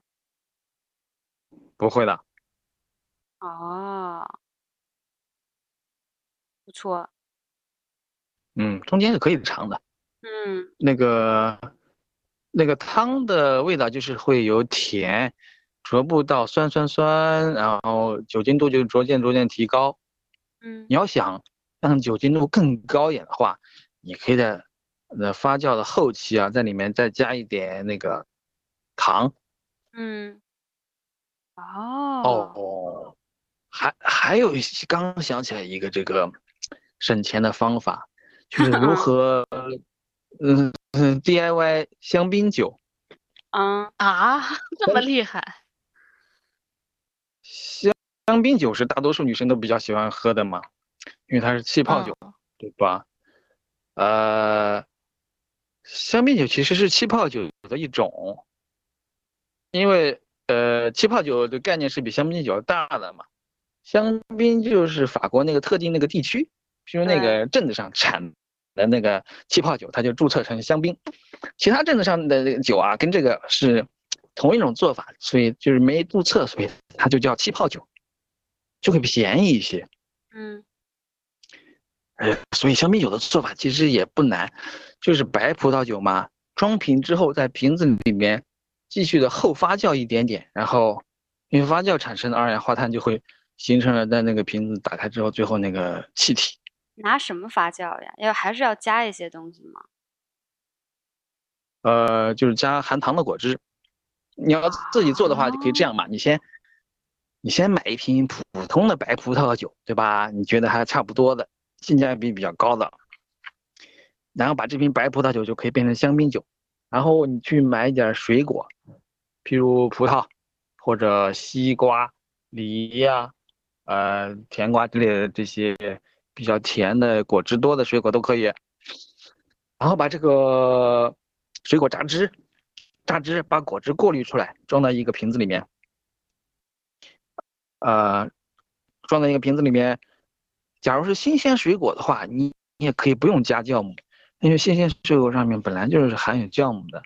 嗯你放在一个温暖地方，然后那个瓶子里面的那个果汁就会开始冒泡。你观察到冒泡之后，然后你就可以把那个那瓶白葡萄酒干兑在一起，可以用一个那个什么，可以用一个大可乐的瓶子，因为可乐的瓶子是比较耐压力的。兑在一起之后呢，你可乐瓶子的瓶盖儿啊、松一点，不要把它拧死，拧死的话会爆炸的嘛。嗯然后你把它勾兑之后，勾兑好之后，继续让把它放在，其实不温暖也可以。你要放在温暖的地方，发酵时间会短，可能两三天就可以了。你要放在凉的地方，可能发酵一个月，它也可以。呃，哦，你要是用可乐瓶的话，其实可以把瓶盖稍微拧死，当然看你要放多少果汁了。你会，你必须要每天去摸一下那个可乐瓶，你觉得可乐瓶足够硬了，里面压力就足够大了。对，这个时候就差不多里面就有气泡了。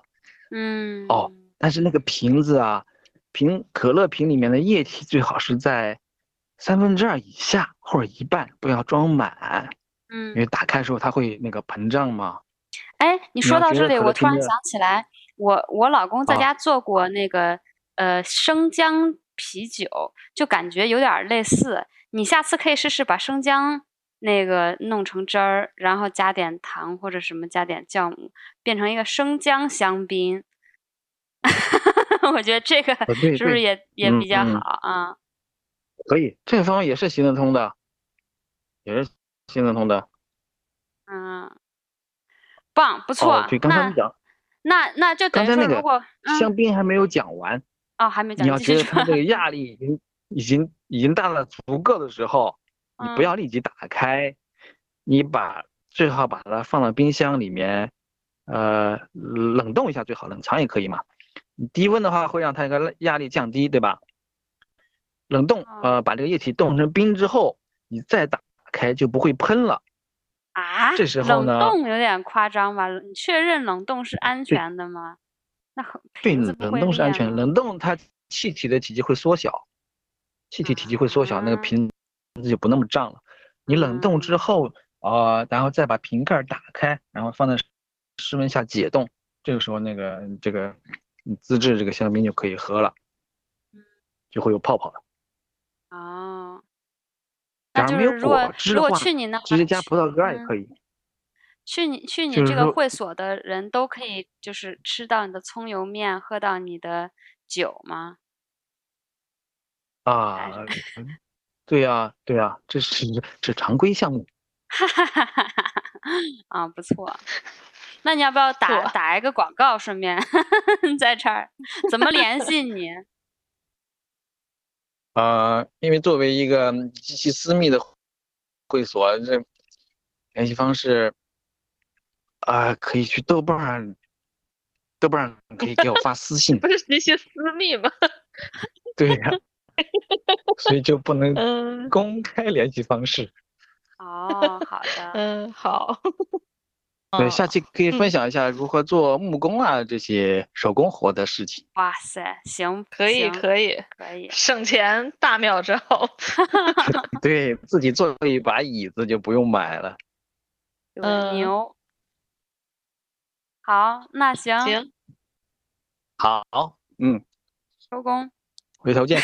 嗯，回头回头再聊。好嘞，那。回头见。好的，嗯，好，拜拜拜好感谢分享，拜拜。Whoa, yes, wait a minute, Mr. Postman. Wait. Wait, Mr. Postman. Please, Mr. Postman, look and see. Oh,